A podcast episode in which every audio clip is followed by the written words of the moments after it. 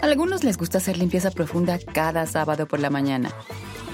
Yo prefiero hacer un poquito cada día y mantener las cosas frescas con Lysol. El limpiador multiusos de Lysol limpia y elimina el 99.9% de virus y bacterias. Y puedes usarlo en superficies duras no porosas de la cocina, baño y otras áreas de tu casa. No solo limpies, limpia con Lysol. Con Verizon, mantenerte conectado con tus seres queridos es más fácil de lo que crees. Obtén llamadas a Latinoamérica por nuestra cuenta con Globo Choice por tres años con una línea nueva en ciertos planes al Nemery. Después, solo 10 dólares al mes. Elige entre 17 países de Latinoamérica como la República Dominicana, Colombia y Cuba. Visita tu tienda Verizon hoy. Escoge uno de 17 países de Latinoamérica y agrega el plan Globo Choice elegido en un plazo de 30 días tras la activación. El crédito de 10 dólares al mes se aplica por 36 meses. Se aplica en términos adicionales. Se incluye hasta 5 horas al mes al país elegido. Se aplican cargos por exceso de uso.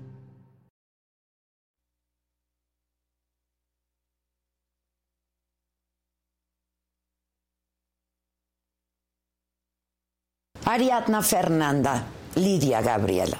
Hoy, hoy ustedes dos nos faltan. Y sabemos que aunque en condiciones distintas, finalmente el origen de sus muertes es el mismo y se llama misoginia. Ese odio brutal que existe hacia nosotras las mujeres que nos impide no solamente ser personas libres, sino vivir. Pero también sé, estoy cierta que juntas vamos a exigir justicia. Justicia para ustedes y para todas y cada una de las que nos faltan. La tarde del 1 de noviembre, Lidia salió de casa, tomó un taxi en la colonia Las Peñas de Iztapalapa para ir al Metro Constitución. El chofer la llevó por otra ruta. Lidia, Lidia hizo todo lo que pensó que podía salvarla. Compartió su ubicación con su novio, y le advertía lo que pasaba. Y bajó la ventana, gritó, pidió ayuda. El coche siguió andando y Lidia hizo ese último intento por salvarse. Se arrojó del taxi. Murió por el impacto. Lidia hizo todo lo que las mujeres hemos podido ir aprendiendo para salvarnos la vida. Compartir siempre a donde vamos, gritar por ayuda. Lidia, en medio del pánico, sacó coraje para intentar salvarse, para evitar ser víctima de los horrores que algunos hombres hacen con las mujeres.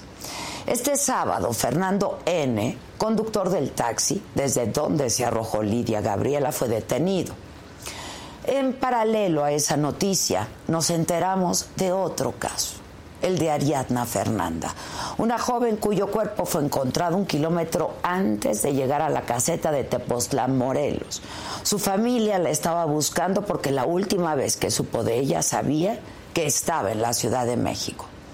Ariadna Fernanda estuvo el domingo pasado en un restaurante de la colonia Roma Norte, en la Ciudad de México, con otras dos personas, Rautel Astudillo, de 34 años, y su novia, Vanessa, y luego fueron al departamento los tres de esta pareja. La versión que esta pareja dio a las autoridades es que Ariadna había bebido, había tomado un taxi y se había ido. Pero hoy sabemos que mintieron. Pero no solo ellos faltaron a la verdad, porque la Fiscalía de Morelos realizó un peritaje del cuerpo de Ariadna Fernández y concluyeron que había muerto por una grave intoxicación alcohólica y una consecuente brancoaspiración, dijeron. Pero la familia pidió a la Fiscalía Capitalina que realizara un nuevo dictamen porque su cuerpo tenía signos de violencia. Ayer, la fiscal de la ciudad, Ernestina Godoy, tiró la versión que se había formulado del caso. Sus peritos encontraron restos de sangre en diversas partes del departamento de Rautel. El 31 de octubre por la mañana, Rautel salió de su departamento cargando en el hombro a una mujer que se apreciaba inconsciente e inmóvil y va al estacionamiento, la sube a una camioneta. Era Ariadna Fernanda. La causa del fallecimiento, según la fiscal Godoy, fue por trauma múltiple, es decir, diversos golpes. No bronco, broncoaspiración, ni congestión alcohólica, como dijo la Fiscalía de Morelos apenas el viernes. Vanessa, la novia de Rautel, ya fue detenida el día de ayer. Rautel se entregó esta madrugada a las autoridades en Monterrey y dijo que se presentaba porque él era inocente. La última vez que había aparecido públicamente fue en el velorio de Ariadna Fernanda y ahí en medio del dolor que inundaba la familia, salió a decirle a la prensa que él ya había declarado y que Ariadna Fernanda había salido, tomado un taxi y que no sabía más. El caso de Ariadna Fernanda es el retrato del pésimo trabajo de algunas fiscalías, que no pueden siquiera dar certeza de un peritaje. Y si así investigan, eso explica mucho de por qué en este país solamente 12, 12 de cada 100 feminicidios se resuelven. El resto, las otras 88 vidas, sueños y familias trastocadas por la violencia, jamás encuentran justicia. Y de Rautel y de Vanessa, que se atrevieron a pararse en el funeral de Ariadna Fernández, ¿saben por qué esa gente hace lo que hace? Pues porque no pasa nada. Porque casi siempre que una mujer es asesinada en este país, no pasa nada. Esa esa es la osadía que otorga la ineficiencia de nuestras autoridades, la impunidad. Los crímenes de Ariadna Fernanda y de Lidia Gabriela nos trastocan sin duda y nos estrujan y nos recuerdan qué tan inseguras estamos las mujeres en este país. Y no podemos seguir viviendo así. No podemos acostumbrarnos a ello. Basta ya. Basta de la inseguridad y la violencia contra las mujeres. Basta ya de sumar día con día más mujeres agredidas, violentadas y asesinadas. Basta.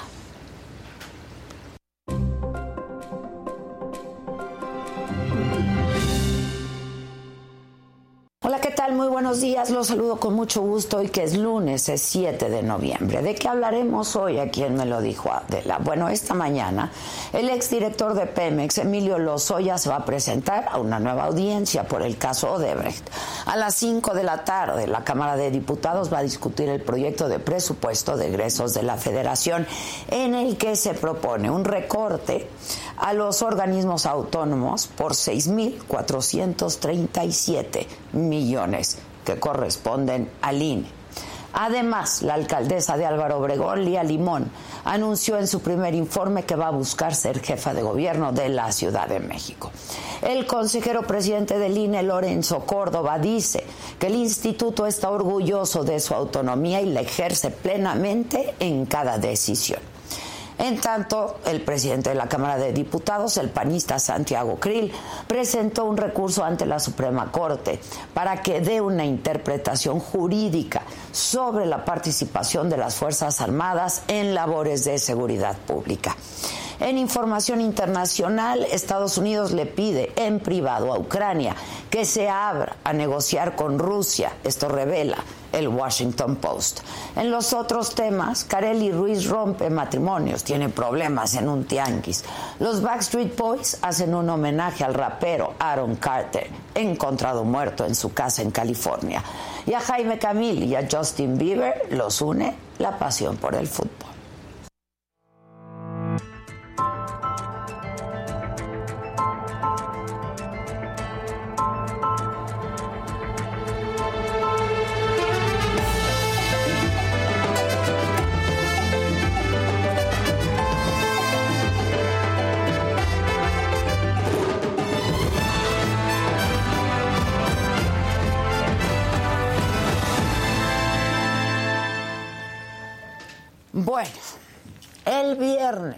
La Fiscalía de Morelos dio una conferencia de prensa sobre la muerte de esta joven, Ariadna Fernanda, cuyo cuerpo fue encontrado en Tepoztlán, en Morelos. El fiscal del estado, Morelos, Uriel Carmona, dijo que la joven falleció por una grave intoxicación alcohólica y una consecuente broncoaspiración. Así resolvieron el caso. Y aseguró que no se trataba de un feminicidio. Vamos a escuchar cómo lo dijo. Hasta este momento, lo que nosotros tenemos corroborado jurídicamente y científicamente es que la causa de muerte de Ariadna N es por una, una, una grave intoxicación alcohólica y una consecuente broncoaspiración. No encontramos en ella huellas de violencia, como en breve va a, a, profundizar el equipo de forenses que se encuentran en esta conferencia de prensa.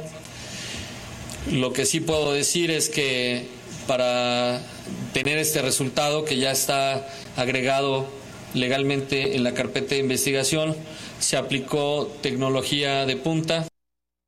Bueno, con esta tecnología de punta, pero dos días después, la Fiscalía de la Ciudad de México desmintió la versión de la Fiscalía de Morelos. Afirma que luego de realizar una nueva necropsia al cuerpo de Ariadna Fernández, se determinó que la causa de muerte había sido por trauma múltiple, derivado justamente de múltiples golpes.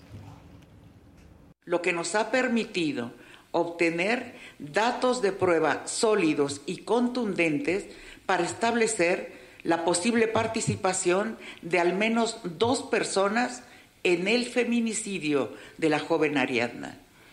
En ese sentido, a petición y con el consentimiento de la familia de Ariadna, solicitamos la realización de una nueva necropsia que realizaron expertos del Instituto de Ciencias Forenses del Tribunal Superior en colaboración con peritos de esta Fiscalía.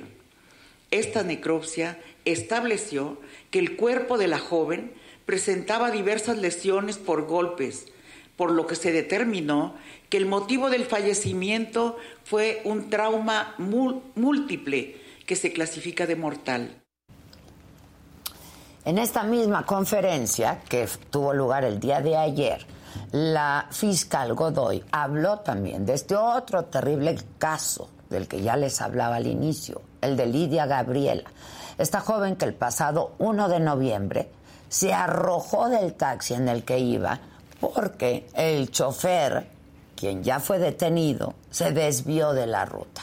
Y esto es parte de lo que dijo la fiscal sobre este y hasta el momento podemos señalar que la unidad ya la tenemos asegurada.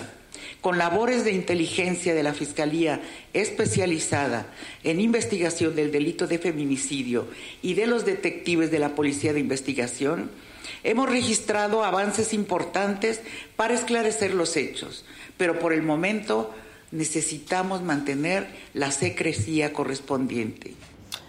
Y sobre estos dos temas vamos a hablar en este momento con Sayuri Herrera Román. Ella es coordinadora general de investigación de delitos de género y atención a víctimas de la Fiscalía de la Ciudad de México, quien estuvo en esta conferencia de prensa el día de ayer acompañando a la fiscal. Sayuri, ¿cómo estás? Buen día.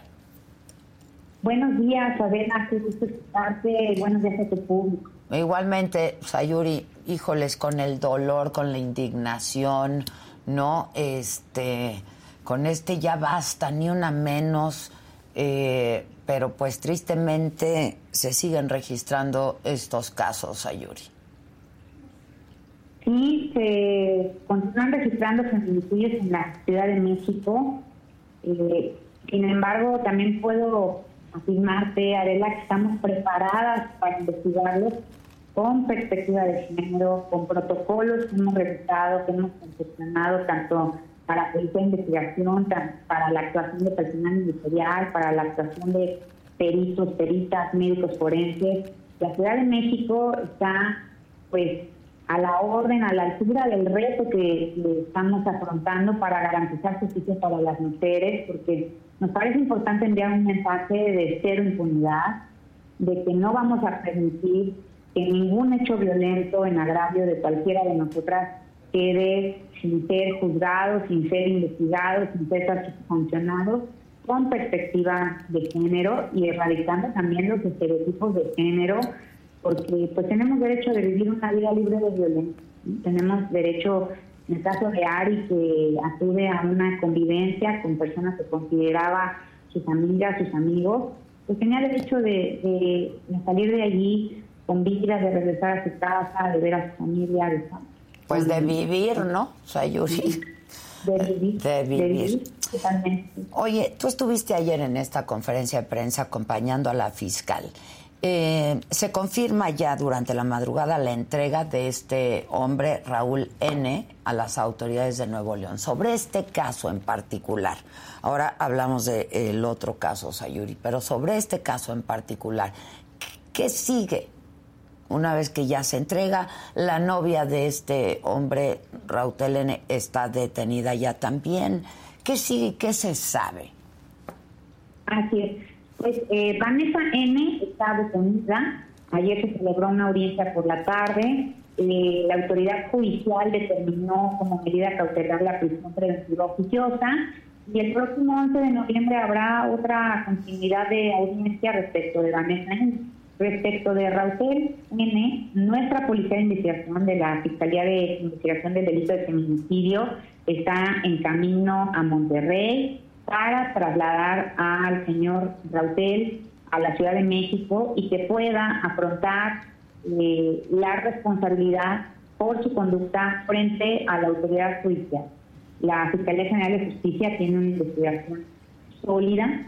Tenemos una carpeta de investigación que cuenta con una necropsia que concluye traumatismo múltiple. Hubo daño a órganos internos vitales de Ariadna por contusiones y a partir de esa necropsia que elaboraron médicos del Instituto de Ciencias Forenses que han perfeccionado también un protocolo de necropsia con perspectiva de género, con exactividad en casos de muertes violentas de mujeres y con videos en los que vemos al señor Rautel salir de su departamento eh, cargando en hombros el cuerpo sin vida de Ariadna, así como otros datos de inteligencia que fueron aportados por cuenta de investigación, entrevistas a familiares y testigos, es con lo que nosotros vamos a imputar, como lo hemos hecho ya, como hemos obtenido también esta orden de aprehensión por la autoridad judicial, el delito de feminicidio agravado, eh, señalando como responsable de estos hechos al señor Rodríguez. Ya declaró eh, la Vanessa, la novia de este sujeto, de Rautel. No, eh, Vanessa, como cualquier otra persona imputada con un delito, tiene derecho de guardar silencio.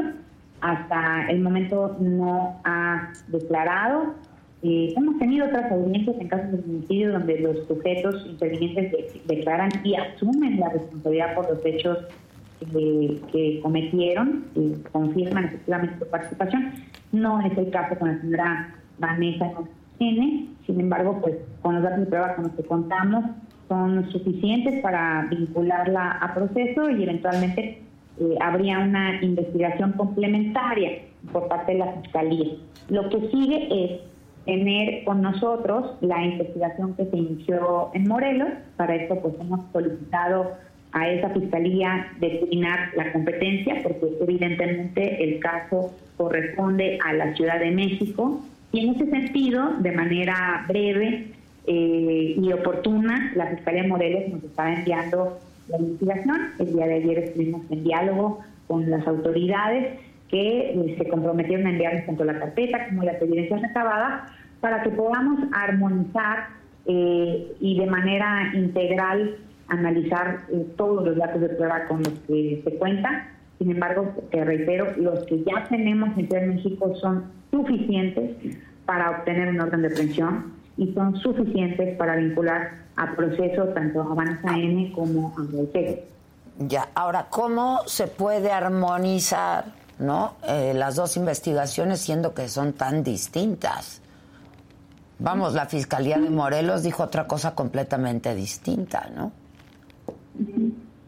En, en realidad es, eh, me parece que aparentes contradicciones, porque finalmente nosotros sí tenemos datos de que Ariadna consumió alcohol, ella estaba en una fiesta. Entonces, eso no se contrapone con la presencia de múltiples traumatismos.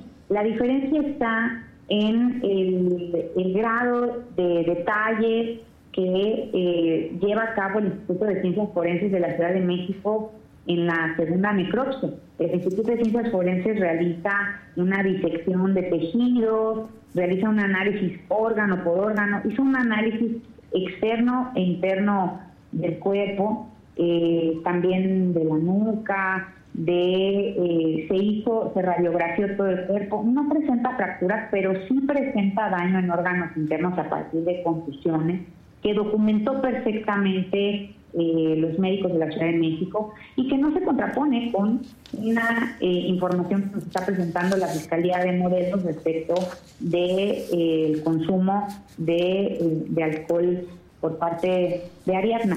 Lo que tenemos que hacer es concatenar estos dictámenes. Ya hemos tenido en muchos casos, Adela, dictámenes que hay que armonizar y, casos complejos. Uno de ellos, el caso de Rivera Osorio, ¿no? Eh, la experiencia de la fiscal de feminicidio de la Ciudad de México, de la maestra Brenda Bazán, en la investigación del caso Mariana Lima Buendía, donde inicialmente se había firmado suicidio. Pero si tú incorporas la perspectiva de género en el análisis de los datos que a primera vista eh, parecen no tratarse de, un hecho doloso, eh, podemos acreditar feminicidios siempre que apliquemos la perspectiva de género siempre que nos atengamos al principio de exhaustividad y de concatenar todos los datos de pruebas que, que tenemos. Yo lo, lo, vería de esa forma. Eh, me parece que con la información adicional con la que cuenta la Ciudad de México y lo que inicialmente cuenta la Fiscalía de Morelos, se puede lograr perfectamente una investigación que lleve, que abra el camino a la justicia a la familia de Ariadna y para la propia pero ¿quién va a estar a cargo de la, de la investigación? ¿La Fiscalía de la Ciudad de México? Es decir, la, ah, la Fiscalía de Morelos les entrega lo que tienen, ¿no? Como parte de la investigación, pero queda a cargo de la Fiscalía de la Ciudad de México la investigación. Sí, la Fiscalía de la Ciudad de México tiene competencia y estamos solicitando por ello de manera formal eh, a la Fiscalía de Morelos que decline competencia en los para de investigación. La Fiscalía de la Ciudad de México eh, asume la investigación eh, a través de la Fiscalía de Investigación del Delito de Feminicidio, que pues, fue creada hace tres años explícitamente para evitar la impunidad de casos de muertes violentas de mujeres, para evitar la revictimización de las familias, para poder visibilizar y de manera muy seria también eh, afrontar la, realidad que estamos viviendo para resolverla, para que eh, ninguna muerte violenta de mujer eh, pase desapercibida. Todas deben iniciarse bajo el protocolo de feminicidio, todas deben iniciarse bajo el supuesto del delito de feminicidio y descartar a partir de la aplicación del protocolo de investigación de feminicidio si se trata o no de, de este delito es eh, nuestra obligación hacerlo. Nos hemos comprometido desde hace ya eh, bastante tiempo en la consolidación. Se brindaron recursos a la Fiscalía de Investigación de Delitos de Feminicidio, Ministerios Públicos especializados, Policía de Investigación especializada. Es la Fiscalía, yo diría, de verdad, la Fiscalía más consolidada en investigación de este delito en el país y la fiscal a cargo de la Fiscalía de, de Derechos Humanos en la Ciudad de México, me parece que es la mejor fiscal que puede tener este país, investigando este delito en, eh, en territorio nacional y especialmente en la Ciudad de México. De esa pues, tal de. Pues mira, este sí, lo que pasa es que pues eh, yo, yo daba un dato que es escalofriante, ¿no? Este eh, pues cuántos casos se resuelven, Sayuri, al final, ¿no? Eh, la verdad es que son muy, muy pocos. Ahora, dime algo. Tú dices que eh, no, no hubo incompetencia en la Fiscalía de Morelos, pero pues otra vez, ¿no? Hay versiones completamente distintas. Yo no sé si la familia eh, de Ariadna Fernández, eh, pues tiene la intención de proceder legalmente por las anomalías que pues pareciera que están a todas luces de la Fiscalía de Morelos, Ayuri. Sí, quiero decirte, Adela, que en la Ciudad de México eh, el año pasado tuvimos 64 vinculaciones a procesos de delito de feminicidio. Es el único delito que va a la baja y en el que el número de vinculaciones van a la alza. ¿no? Estamos solicitando y obteniendo vinculaciones a procesos por delitos que se, cometen, que se han cometido este año por delitos del pasado, de los cuales también nos estamos haciendo cargo eh, sobre este punto. Sobre este, eh, sobre el otro que me, comentas de la familia de, de Ariana, quiero decirte, la familia de Ari se presenta en la Fiscalía de Morelos, en donde eh, les dan información sobre el, contenido de las investigaciones y eh, refiriendo esto sobre la concepción por consumo de alcohol. Y la familia de Ariadna eh, recibe el cuerpo de Ari y se traslada a la Ciudad de México para realizar pues el velatorio. Ya el día 3 eh, de noviembre en la Ciudad de México, es el jueves pasado, el jueves de la semana pasada en la tardecita, Juan Luis estaba en el velatorio y personal de la Dirección General de Atención a Víctimas del SJ, psicóloga, trabajadora social, policía de investigación, se presentan también en el velatorio para efecto de apoyar a la familia, de dar contención, de ofrecer también este, pues todos los servicios de la Fiscalía General de Justicia. Y lo primero que la familia de Ariadna nos solicita es realizar una necropsia, un segundo procedimiento de necropsia. Eh, quieren ellos una segunda opinión, como en cualquier situación, cualquier persona también tiene derecho de una segunda opinión. Y especialmente en los casos de suicidio, la Fiscalía General de Justicia atendió a la solicitud de la familia, al derecho de la familia de solicitar esta diligencia. Y además, eh, ya hemos tenido otros casos donde desafortunadamente los cuerpos de las mujeres pues son sepultados, se quedan muchas dudas sobre cuáles eh, son los, las conclusiones en los procedimientos de necropsia y consideramos nosotros que para evitar justo esa revictimización podíamos eh, hacerlo de manera oportuna. Finalmente el cuerpo de, Ariadna estaba en la Ciudad de México, estaba en posibilidades de que se realizara el procedimiento y entonces eh, lo que hicimos fue trasladarlo del velatorio al Instituto de Ciencias Forenses. El Instituto de Ciencias Forenses pertenece al Tribunal Superior de Justicia. La necropsia se llevó a cabo el viernes 4 de noviembre. Ya el viernes en la tarde nos dan los resultados, refiriendo este traumatismo múltiple que involucra órganos vitales eh, internos. Y eh, con esta información eh, hicimos una intervención también en el departamento que ocupaba el señor Rautel. de esa intervención en el departamento, tanto de genética, química, criminalística, en el laboratorio de la Fiscalía se procesaron, se han procesado las muestras. El día sábado, ya el 5 de noviembre, formulamos una solicitud a los jueces diciéndoles, exponiéndoles todos nuestros datos de prueba y los jueces consideran suficientes los datos que tenemos para girar estas órdenes de aprehensión, librarlas, nos las otorgan. Y ese mismo día, eh, ya en la madrugada de, sábado para domingo, detenemos a la eh, señora Vanessa, eh, tuvo su audiencia el día domingo, se le dicta prisión preventiva oficiosa. Y bueno, ya el día de hoy eh, el señor Rautel se entrega. Nosotros habíamos también librado ya la, ficha roja, las alertas migratorias para evitar su salida del país. Y nos parece eh, correcta la decisión del señor Rautel de afrontar las responsabilidades por su conducta frente a la autoridad judicial. Sí, Sayuri, pero bueno, a lo que yo me refería es que la Fiscalía de Morelos concluye, ¿no? La causa de muerte como alcoholismo, ¿no? En el cuerpo, alto, alto grado de alcoholismo en el cuerpo y broncoaspiración. Y pues lo que sabemos una vez que llega a la Fiscalía de la Ciudad de México es otra cosa completamente distinta. En fin, va a estar la investigación a cargo de la Fiscalía de la Ciudad de México. Así Así es. Bueno, ahora, en este otro caso, el de Lidia, esta joven que toma un taxi de estos blanco con rosa, ¿no?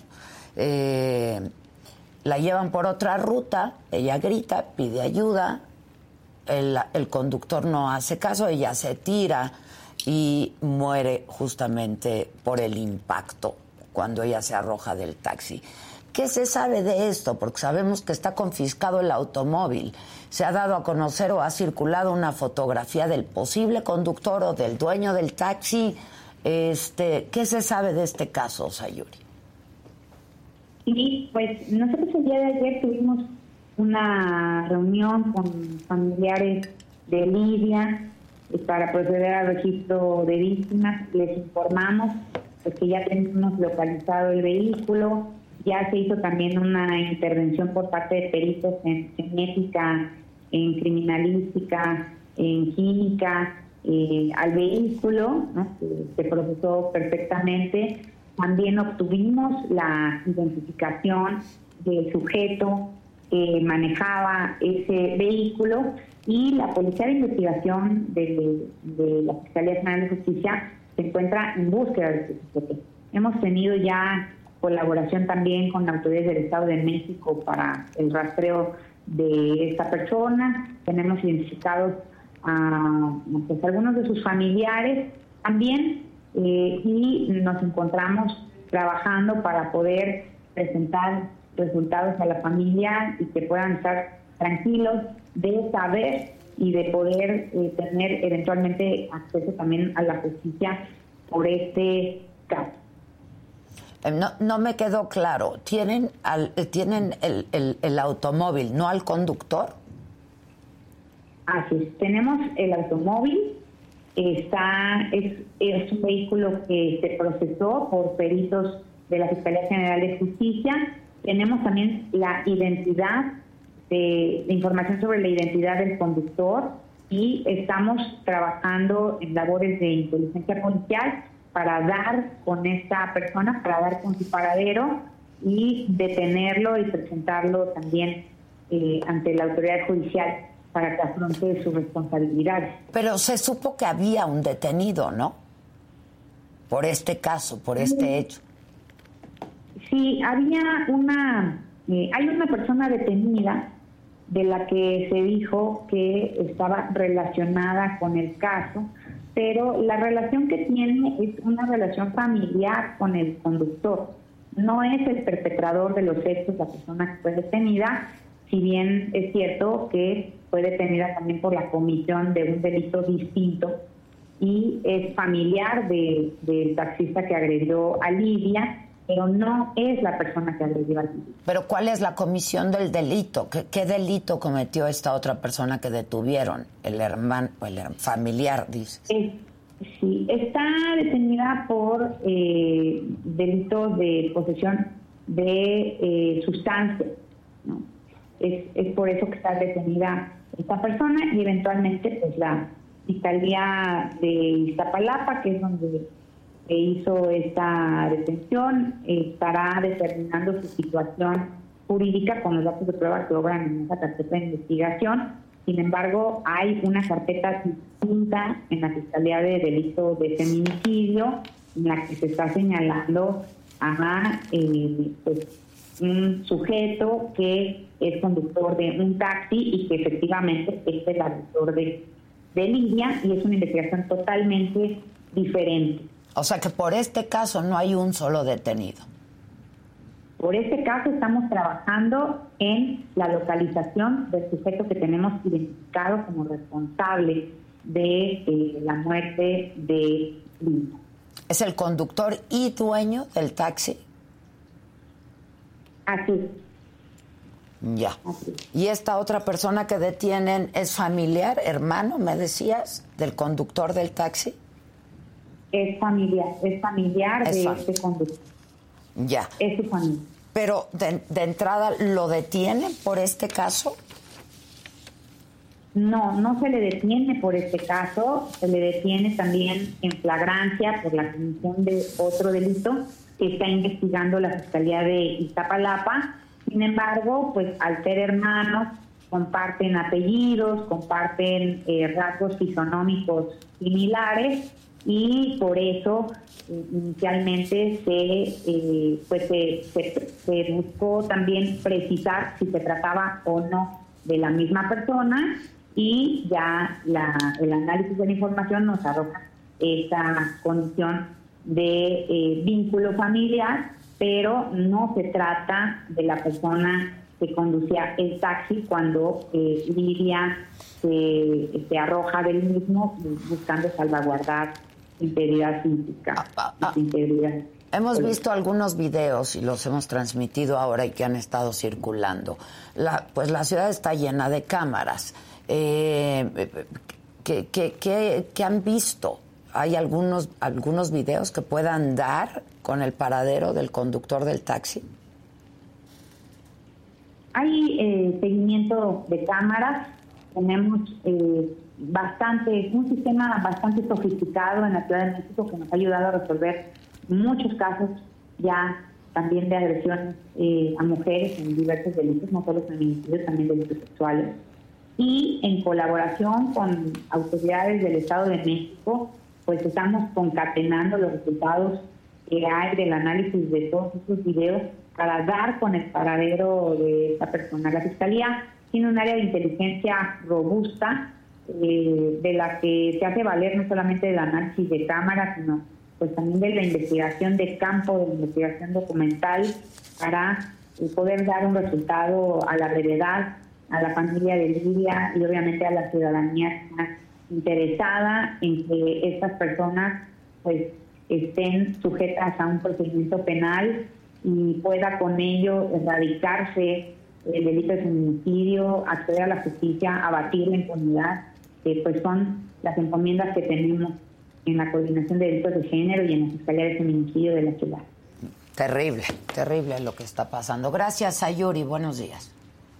Gracias, Gracias Ayuri Herrera, coordinadora general de investigación de delitos de género. Atención a víctimas eh, de la Fiscalía de la Ciudad de México. Dos casos terribles, de verdad. Este. Muy macabrón, ¿no? Buenos días. Muy macabrón, muy buenos es lunes apenas, imagínense. Y... es lunes apenas.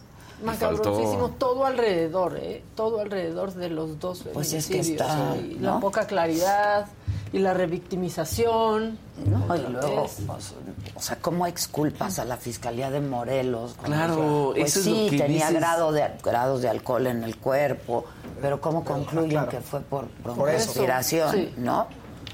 Este, no sé qué tan evidentes hayan sido los golpes en el cuerpo, los traumatismos en el cuerpo, pero terrible. Y aunado a esto de violencia, el idiota que golpea a una niña, no, no, no. En Morelos. En Morelos. Sí, sí, sí, Detenido ya. Detenido ah, Freddy. Qué coraje da, ¿eh? Que Ya, es que ya. No. En fin, pues, pues seguimos con lo macabrón. Seguimos con lo macabrón. Venga.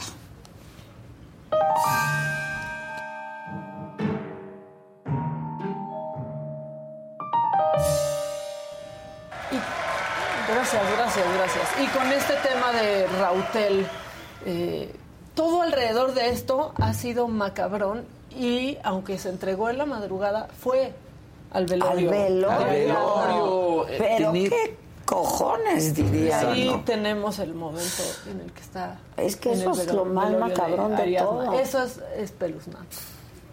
Eso es Ella solita se fue. De hecho, los mismos invitados que estaban en el, en el bar, en Fishers, fueron a mi casa, ¿no? y de ahí eh, nos fuimos temprano. O sea, en general era domingo, nos fuimos temprano y ahí fue donde yo perdí comunicación con ella. ¿Usted no vio qué pasó con ella después de que salió de su departamento? No. ¿Y en las cámaras de seguridad qué se puede ver? Ya solicitamos todo. El proceso se inició ahorita por Morelos.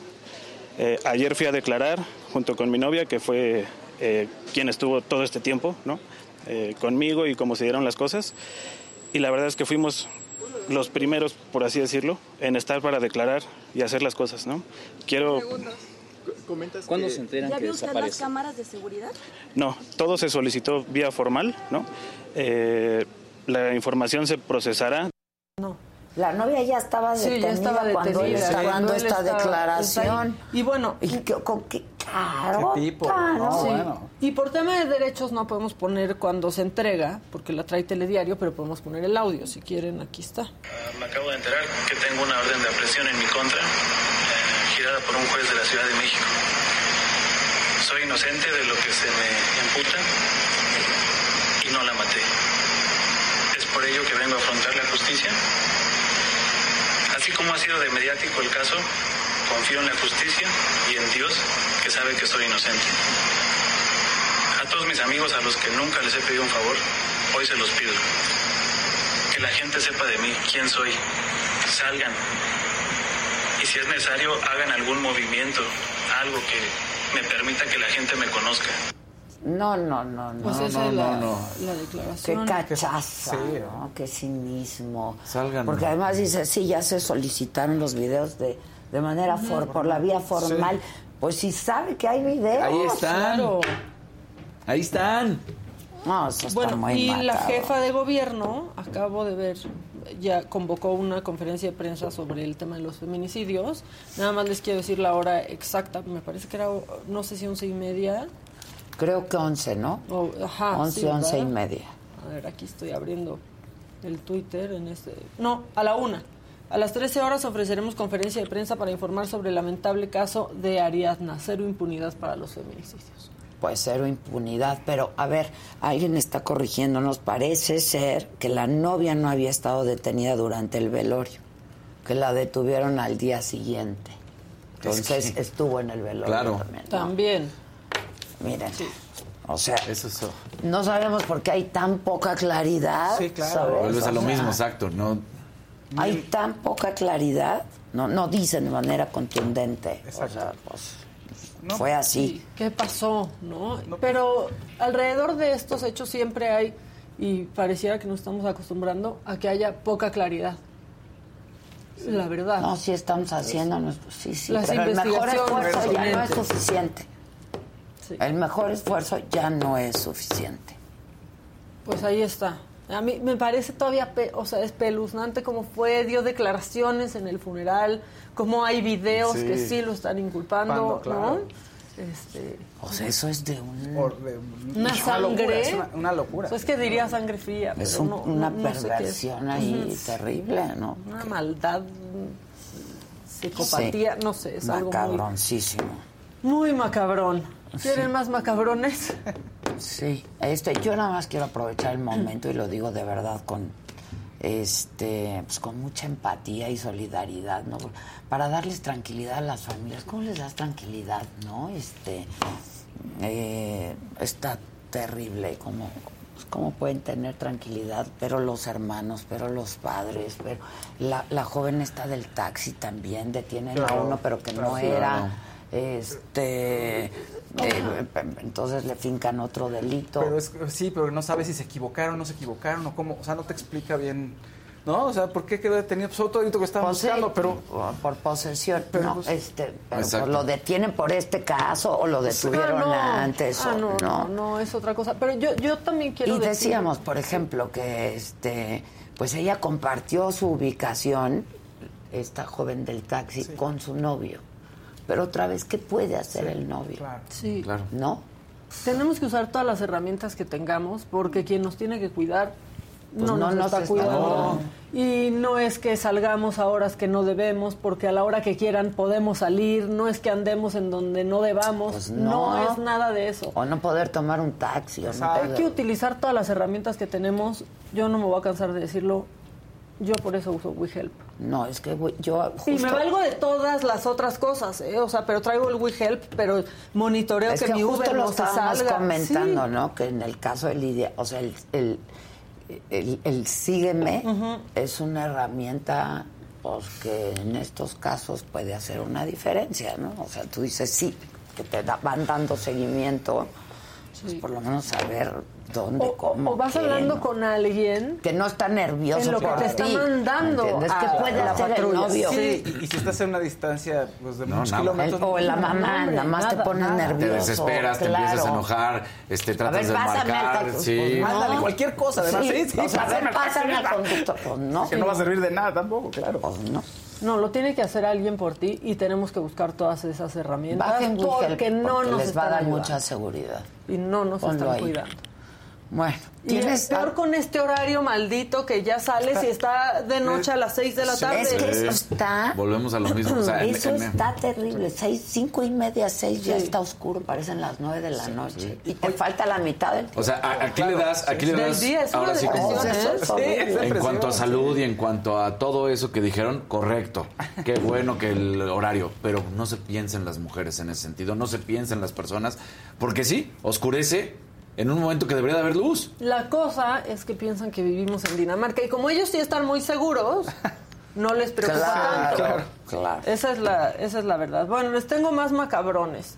Este agarraron a una síndico de Morena en un estado de ebriedad. Es eh, María Luisa Tavares en un supuesto estado de ebriedad, pero bien que andaba rechazando la prueba de alcoholemia. Y no se Ah. despegaba el teléfono, que, que andaba hablando con una doctora. Póngalo, por favor. ¿Se va a negar? No, no se lo va a hacer. Y Ya no se va a hacer la prueba. Déjame leerle a la doctora. Yo no voy a, yo no voy a aceptar nada que la doctora no autorice. Vamos a esperar que marque, pero...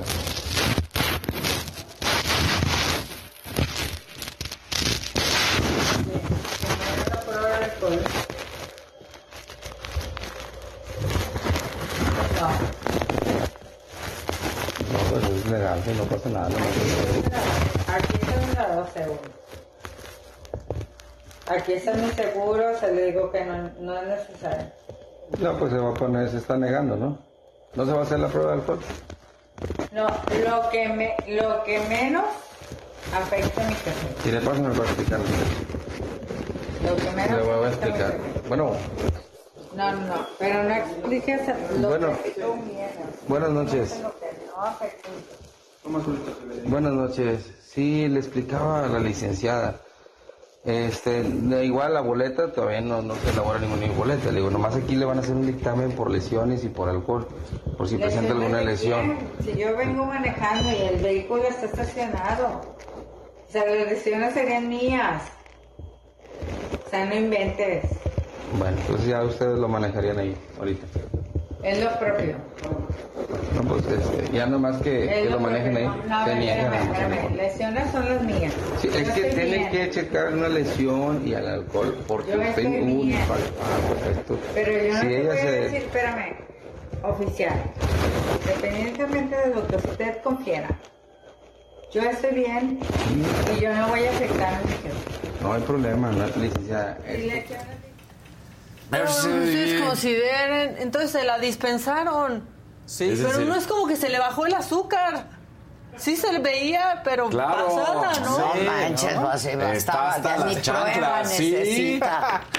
Tú cállate, que eres peor que yo. De hecho, si le hubieran hecho la prueba, le rompe el alcoholímetro. Si no manches. Se lo hubieran Sí, puesto el así de lejecitos, así de Es lo lejecitos se lo hubieran puesto y ya. Y además la, la lesión es mía, ¿no? Sí, sí. Es lo Es lo Imagínate propio. que no hubiera estado estacionado el coche. Ah, no, es claro. otra vez lo mismo. Se le pasaron las cucharadas a la señora. ¿Sí o no?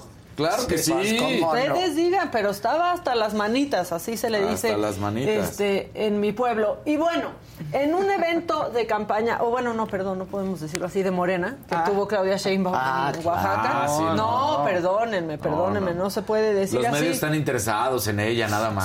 Sí, sí, sí. Bueno, en Oaxaca, pues se le arruinó el evento a Claudia Sheinbaum, porque miren nomás qué pasó.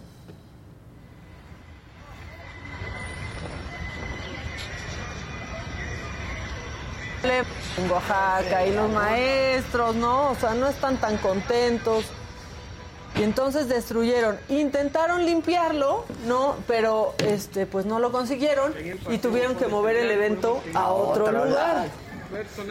Ahora, ya sabemos que cuando van a Oaxaca, cualquier político, en funciones o no, corre riesgos. Si es Pues la boda, sí. llegan y te la este, vandalizan. La boda. ¿Te acuerdas? La boda. Sí. La Y la tuvieron que mover a otro lugar. Y aquí, bueno, pues aunque limpiaron, pues tuvo que decir Claudia Sheinbaum, ya en otra ocasión cantamos juntos. Se fue, se fue a otro lugar. Eso sucedió el fin de semana. Y luego les tengo cosas que pasan el fin de semana, ¿no? Unas de tacos. Ah. A ver, Porque este güey ¿con trompo? Con trompo. Con trompo. Con trompo. Justo iba pasando por una taquería y vio el trompo jugoso, sabroso, y dijo, lo voy a morder. Ándale. No. No. Yo lo voy a morder. Así. Como perrito. Como perrito. ¿Qué onda? No. Uy, qué simpático. Uy, qué chistoso. Y se trepó al coche. Bien todo lleno de adobo. Cómetelo, cómetelo, cómetelo. Cómetelo, cómetelo. ¡Ah! Sabe rico, Miren qué travesurón. Sí, sí, no, O sea, y ya está balagardo, ¿no? Para esas Claro. travesuras. Ya está bastante mayorcito. No quiero estereotipar. Pero, ah, Iban con un chamaco en, la, en el coche. No quiero, este- no quiero estereotipar, pero seguro es creador de contenido. ¿no? Exacto, hago. Y seguro Y ya tiene lo millones subió. de reproducciones. Y aquí le estamos dando Millones de más. reproducciones. Miren, ahí va como, ahí se ve como algo parece que chavo. trae la un- compa- No sé si la es un bebé. Novia, compañera, esposa, lo que, sea. No sé si es un Sí, bebé. algo se ve. Hay un molotito. Hay que ponerle A pausa ver, luego, luego. a Si ver. algo se ve ahí. Parecería gorra roja o algo así. Un poquito antes. Sí, eh, esa es su cara. Sí, esa es su cara Adobada. después de su tropelía. Cara adobada.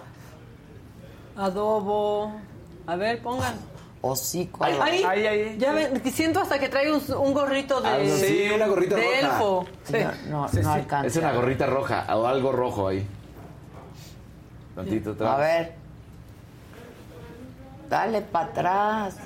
De reversa, Ahí ya se pasó mami. porque ahí ya va a venir. Ahí ya está la timba del que... Ahí, ahí, ahí. trae. Sí, trae un niño. Con ¿no? gorrito. Si es un niño con gorrito. Para el frío. Sí. Hombre. No, parece que es la carita de un bebé. Ay, Sí. no sé, ya, no Pero sé. está ya, tonto. ya. Está bien. Qué asco. Pero seguro va a tener millones. Millones de Ahora. Sí, no, pensando no, el que actuó bien la taquería, pues ya un desperdicio de carne. Pero ¿y si solo quitó el cachito mordido? Ah, Yo creo que, oye, llegó el. Seguro es Wilson, no va a tirar. Así Sí, como- Claro. Sí, sí, ¿dónde, ¿dónde fue? Tlun? Híjole, ¿por qué? ¿Por qué son así? ¿No íbamos a ser diferentes después de la pandemia? No. ¿No nos daban asco las babas ajenas? ¿Qué está pasando? Pues ya le corta y ya. Quiero llorar. Bueno, otra de taquerías. Ah, Esta otra más. sucedió en Morelos y un cuate pues se puso a destrozar una taquería porque le molestó al parecer la música, no de la taquería, de un coche que ¿Qué? estaba afuera. Y se nos puso bien hooligan, como Andrés Bustamante. En la taquería. En la taquería. Echa- ¡Ah, no! ¡Órale!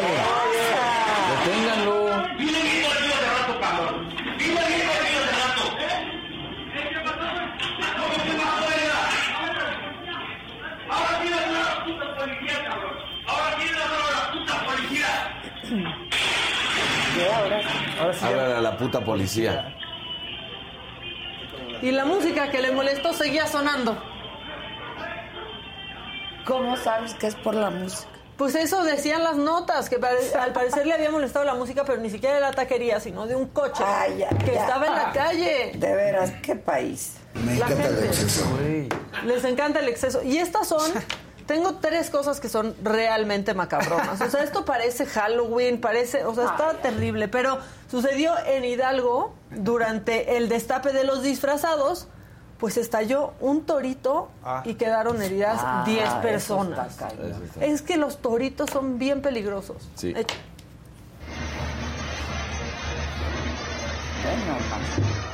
Ah, Torito.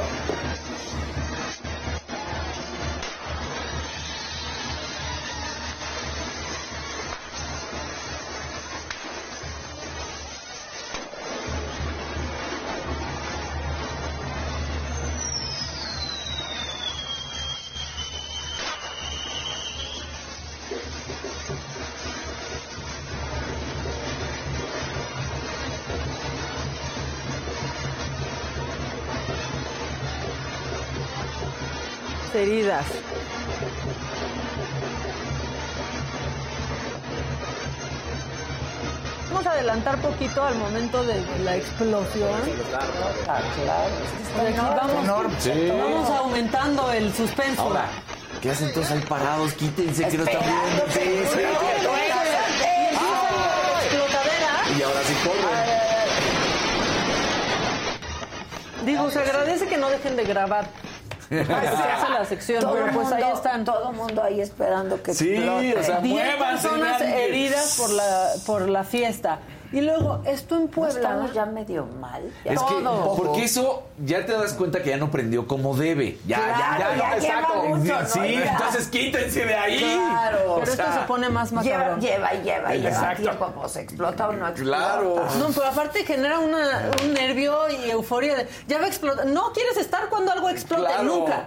Sí, ni la no. olla express. Exacto. O sea, ni la No, olla bueno. express. Bueno, y esto en Puebla, este, pues varios intoxicados en una fiesta de, de Halloween, aparentemente porque había alcohol adulterado. Ay. Echa. Y mira, ahí están todos, bien pasados. No me contesta. Órale. Intoxicados, necesitando al doctor. Dicen que a esta fiesta fue la diputada. esa. Ahí, ve, pero de velos. Reynosa. Tirados. Ese estaba escribiendo algo en el- uno de ellos, ¿no? Como parece No, que sí decía está. algo. Sí, No, ve no sé. nomás, sí. No, sí están mal, ¿eh? Sí, O sea, son, son muchos. Aquí sí no, son sí, muchos. evidentemente sí Qué estaba adulterado. No, bueno. Sí, sí, sí. O sea, O sea, este Ve, pobre que quedó abajo ese del coche. del coche, de que ya no ahí. quiero saber nada de la Mira, vida. Ese de ahí es, parece que está escribiendo algo ahí. Y son varios. Sí, o Entonces, sea, no. pues, evidente, tomaron de lo mismo. Exacto, ahí sí, Las no. aguas locas. Ahí sí Por ya no cierto, puedes decir. no hemos pasó. sabido con claridad qué pasó en Chiapas, ¿se acuerdan? Sí, ¿no? Los intoxicados. Claro que No. no. No sé. Claro Sí, que se no. queda todo en puntos suspensivos. Pero este, este es el más macabrón de todos. Supuestamente, no está confirmado, algunos ciudadanos encararon a integrantes de la Guardia Nacional. Se supone que eran integrantes de la Guardia Nacional por haber golpeado a un joven y entonces ahí descubren que traían a una persona retenida. La Guardia Nacional no ha confirmado nada, ni siquiera está confirmado que sean elementos de la Guardia Nacional, pero está el video y traen uniforme. Y traían a alguien retenido. Pero ¿Por qué estás amenazando a la gente? No sabes ni dónde se meten las denuncias. ¿Por qué estás amenazando a la gente? ¿A dónde estoy amenazando a la A gente? mí me vale verga donde se metan las denuncias. ¿Dónde estoy? ¿A dónde estoy? Asuntos internos, vamos a meter la demanda. Sí, ¿No? métase demanda donde quiera. Si le pasa a algo a algún chavo de acá, Sí, usted no. Vamos a meter. está todo Quítale derecho. eso por ahí. Vamos a ir sobre de ti. No me toques nada más. No, sí, dígame. ¿por qué viene en estado Ah, es rato sí me decían igual, ¿no? Sí, dígame qué. Es rato No igual me decían lo mismo, ¿no? Sí, dígame lo que me dijiste? Sí, usted toma su ¿Otra vez el recado para quién es o qué? ¿Eh? ¿Ese recado para quién es o qué? ¿El recado que le dijiste? ¿Qué recuerdo? ¿O cómo que manda recados con él? Pegándole y diciéndole que lleva el recado de peluso, esto. Usted tome su denuncia hasta, hasta donde usted quiera. No, vamos a tomar la denuncia porque nadie nos va a hacer caso. Entonces, ¿qué Ahorita aquí te yo? vamos a linchar, pues que nos valga verga. ¿y por qué buscan al peluso? A ver, ¿quién es el ¿Quién es peluso, ese? güey? ¿Quién es ¿O él? qué? ¿Quién es? ¿Tú qué, qué le dijiste? ¿Quién es el peluso o qué? Cosa- ¿O qué quieres poner? A ver, o, o quién es, o entra a buscarlo. Pues sí, pues si es alguien más, búscalo a por ver. otro lado, cabrón. Aquí no vengas a A con ver, mamadas. queremos que llegue tu superior. A ver, a- allá está su superior. Que llegue. que Allá está el superior. Ahorita, ahorita, ¿Cuál es más, ya viene el jefe de nosotros. Sí, está bien, que venga. Sí, va. Que venga, que Vale, venga. pues. Aquí lo esperamos. Que venga. Ustedes lo que quieran y Que venga, ustedes lo que que venga, cabrón, quieran y ya. queremos. ¿Va? Pero no O sea, tienes ¿para por qué meter- andar golpeando a los chavos, cabrón. O sea, ¿para qué meternos en detalles? Ustedes justifíquenme dónde. A ver, ahí está el chavo el que dicen que ustedes le pegué. ¿Por qué le ¿Y dónde? ¿Y dónde le pegué? A ver. Acá en el audio me pega- ¿No me agarraron a patadas? ¿No me agarraron a patadas? A ver, a ver. Por eso, ¿cómo en bolitas sí son remamadores? Nadie, lo entiende, o sea, ¿Eh? Que dicen que le pegamos y... Me pegaste un cachetadón, ¿sí o no? Hasta me bajaste apuntando. ¿Le pegaste o no? Muestras sí. ¿Le pegaste o no? ¿Eh? Pues no, ¿Te pendejo, porque me agarraron a patadas entre los tres. ¿Le pegaste o no? ¿Le pegaste o no? Muestras y ya. ¿En dónde? ¿Tienes huevos o no tienes huevos para decir lo bajaste? Oye, oye. ¿No hasta me bajaste apuntando? Allá abajo, ¿quién es? Muestras médicas. Allá abajo está alguien, allá abajo tirado. Muestras médicas. Allá abajo, allá abajo, ¿qué onda con eso? Muestras médicas. A ver, bájale. A ver, a ver, A ver, a ver, bájale, bájale, bájale. A ver, a ver, a ver. Tiene alguien adentro, ya, ya, ya adentro. ¡Eh, eh, eh! ¡Ay, agarre, Roberto! ¿A quién, ¿A quién tiene? Ahí, ahí, ahí anda alguien abajo tirado. ¿Quién es? ¿Quién es? ¿Quién es? Bájelo, bájelo, bájelo. ¡Ay, agarre, Roberto! ¿A quién, ¿A quién tiene? Ahí, ahí, ahí anda alguien abajo tirado. ¿Quién es? ¿Quién es? ¿Quién es? ¡Eh, eh, eh! ¡Ay, agarre, Roberto! ¿A quién, ¿A quién tiene? Si era una Guardia Nacional fake, la Guardia Nacional tendría Pues ya que, haber dicho algo. ¿no? Claro. Está gravísimo. O ya lo detuvimos. Está gravísimo. Se ve, el, se ve el número de la ¿Y el patrulla. secuestrado? No se sabe nada. No se sabe nada. Si era de la banda. Si... Nada. O sea, ellos estaban, como te diste Si se cuenta. estaba echando una Uno estaba siestita. golpeado. Y fue por la banda. Así de, oigan, Claro. echen, echen paro, echen paro. Y entonces los otros, no, no, nadie les hizo nada. Y de repente. Están bien. Alguien Sí, cachó que se veían unas suelas blancas. los a ver quién está allá abajo. Claro.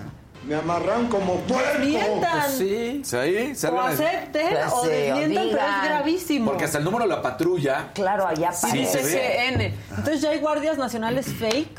Híjole, no, ya, Bueno, ya, ya. pues ya. eso- ¿Y ¿Quién va uno a cobrar? El Help. Sí, güey, help, help, help. No, pero Bueno, además- ¿Traes más? No. ya, por favor. Ya con esto es el alarma hoy. Ahora él se va a volver influencer. Ya, ya, no. Ya, güey, por favor. Sí, ya, por favor, ya.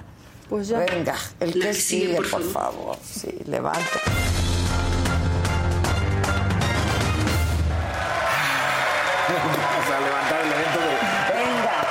Sucedieron muchísimas cosas alrededor del béisbol de las grandes ligas porque Houston se hace campeón, ¿no? Y José Urquidi se convierte en el quinceavo mexicano en la historia en salir campeón de las grandes ligas. No está tan mal los números para los mexicanos en el béisbol. ¿A qué me refiero? En toda la historia de los mexicanos son 147 los que han participado en el béisbol de las grandes ligas. El primero fue Baldomero Melo Almada en 1933. Él fue el primer mexicano que compitió en las grandes ligas, ¿no? Con los Red Sox. El último fue justamente eh, a Rangel a sus 25 años de edad, que se llama Alan Rangel, a dos semanas de que terminara la temporada regular. Entonces estamos hablando, lo voy a redondear, 150 mexicanos han participado en el béisbol de las grandes ligas y de los cuales 15 en total han sido campeones, el 10%. No me parece que sea un número malo. O sea, Pues sí, claro. no, el 10% de la cantidad de mexicanos que han participado se hace campeón y ahí está, bueno, pues Urquidi con, el- claro, la bandera mexicana, agradeciendo el apoyo y todo lo que sucedió con esto. Ahora, ¿qué hay alrededor de esta situación y las historias que hay? Hay un jugador que Trey Mancini se llama, que es eh, norteamericano, resulta que hace dos años le diagnosticaron cáncer de colon. Sí, estaba en ese momento jugando para los Orioles de Baltimore. Súper joven. Súper joven, exactamente. Entonces, este cuate, pues, viene toda la historia, su novia estuvo a su lado, lo apoyaron, ya sale, lo recupera el mismo equipo de los Orioles de Baltimore, y hace seis meses dice, pues ya no vas con nosotros, te tradeamos, te cambiamos, cosas normales, nunca se hace referencia que se A tuvo que que ver enfermo. por la enfermedad, exactamente, y se va a los Astros. Y pues resulta que con los Astros es campeón. Entonces, esas historias Bravo. bonitas, porque después del cáncer de colon. Es campeón. Y entonces hasta su Pero novia. con otro equipo. Con otro equipo. Y su novia, pues lo apoyó, obviamente. Es como una de las Ahí se los- terceras causas de muertes en el No, de es que en este el es mundo. La de cáncer de colon es durísima, ¿no? Entonces, Recuperarte de un cáncer. mira, ahí está, ahí estaba todavía con los. Orioles. Y luego ya viene con el festejo. Mira. Ah, qué sí, qué bonita Entonces, historia. sí, bonita historia, ¿no? Después de De Suban esa Sí. historia. Ay, qué bonito. Para que tenga millones de reproducciones, es así. Porque yo ando bien dark, soy. De eso se murió Chadwick Boseman. Exacto. Sí, Black claro. Panther. Sí, sí, sí. O sea, entonces No, el cáncer de colon es es bravísimo. un Y la- diagnóstico así, es terrible. Y la gente le decía cosas horribles como ya deja el crack, Ah. porque lo veían muy flaco y no, no era H, público que estaba ajá. enfermo. Ah, le decían deja las drogas y nunca supieron que en realidad Sí, hay imágenes de, enfermo, también de él, pero la verdad de Trey Mancini que se veía muy... Pues de las que estaban, obviamente cuando estaba en quimio y toda esta situación. Entonces, bueno, por ahí lo tenemos cuando festeja. Ahora, ¿qué más pasó? Resulta que el momento histórico, la ganancia el mayor pago en la historia de las apuestas deportivas se dio. Se dio con Jim McGinville, conocido como Mattress Mac, ganó 75 millones de dólares. ¡Wow! Apostó 10 millones en total a que los Astros iban a ser campeones y termina con una ganancia de 70, el mayor pago en la historia de las apuestas Bueno, es que ve deportivas. que apuesta 10 Sí, sí, millones. claro. O sea, es un cuate que eh, tiene ¿Se dedica 71 a eso o años. Ay, no, velo. ¡Velo! En 1981, eh, con 5 mil dólares, construyó el imperio de Gallery Furniture. Se dedica, obviamente, a los muebles y hoy en día es más conocido por Mattress Mac porque vende colchones. Y entonces es un cuate que hace estas apuestas. Tiene ingresos anuales qué de... guapo está, dice. Guapísimo. Ve nomás. Tiene ingresos Lo anuales... queremos para algo serio.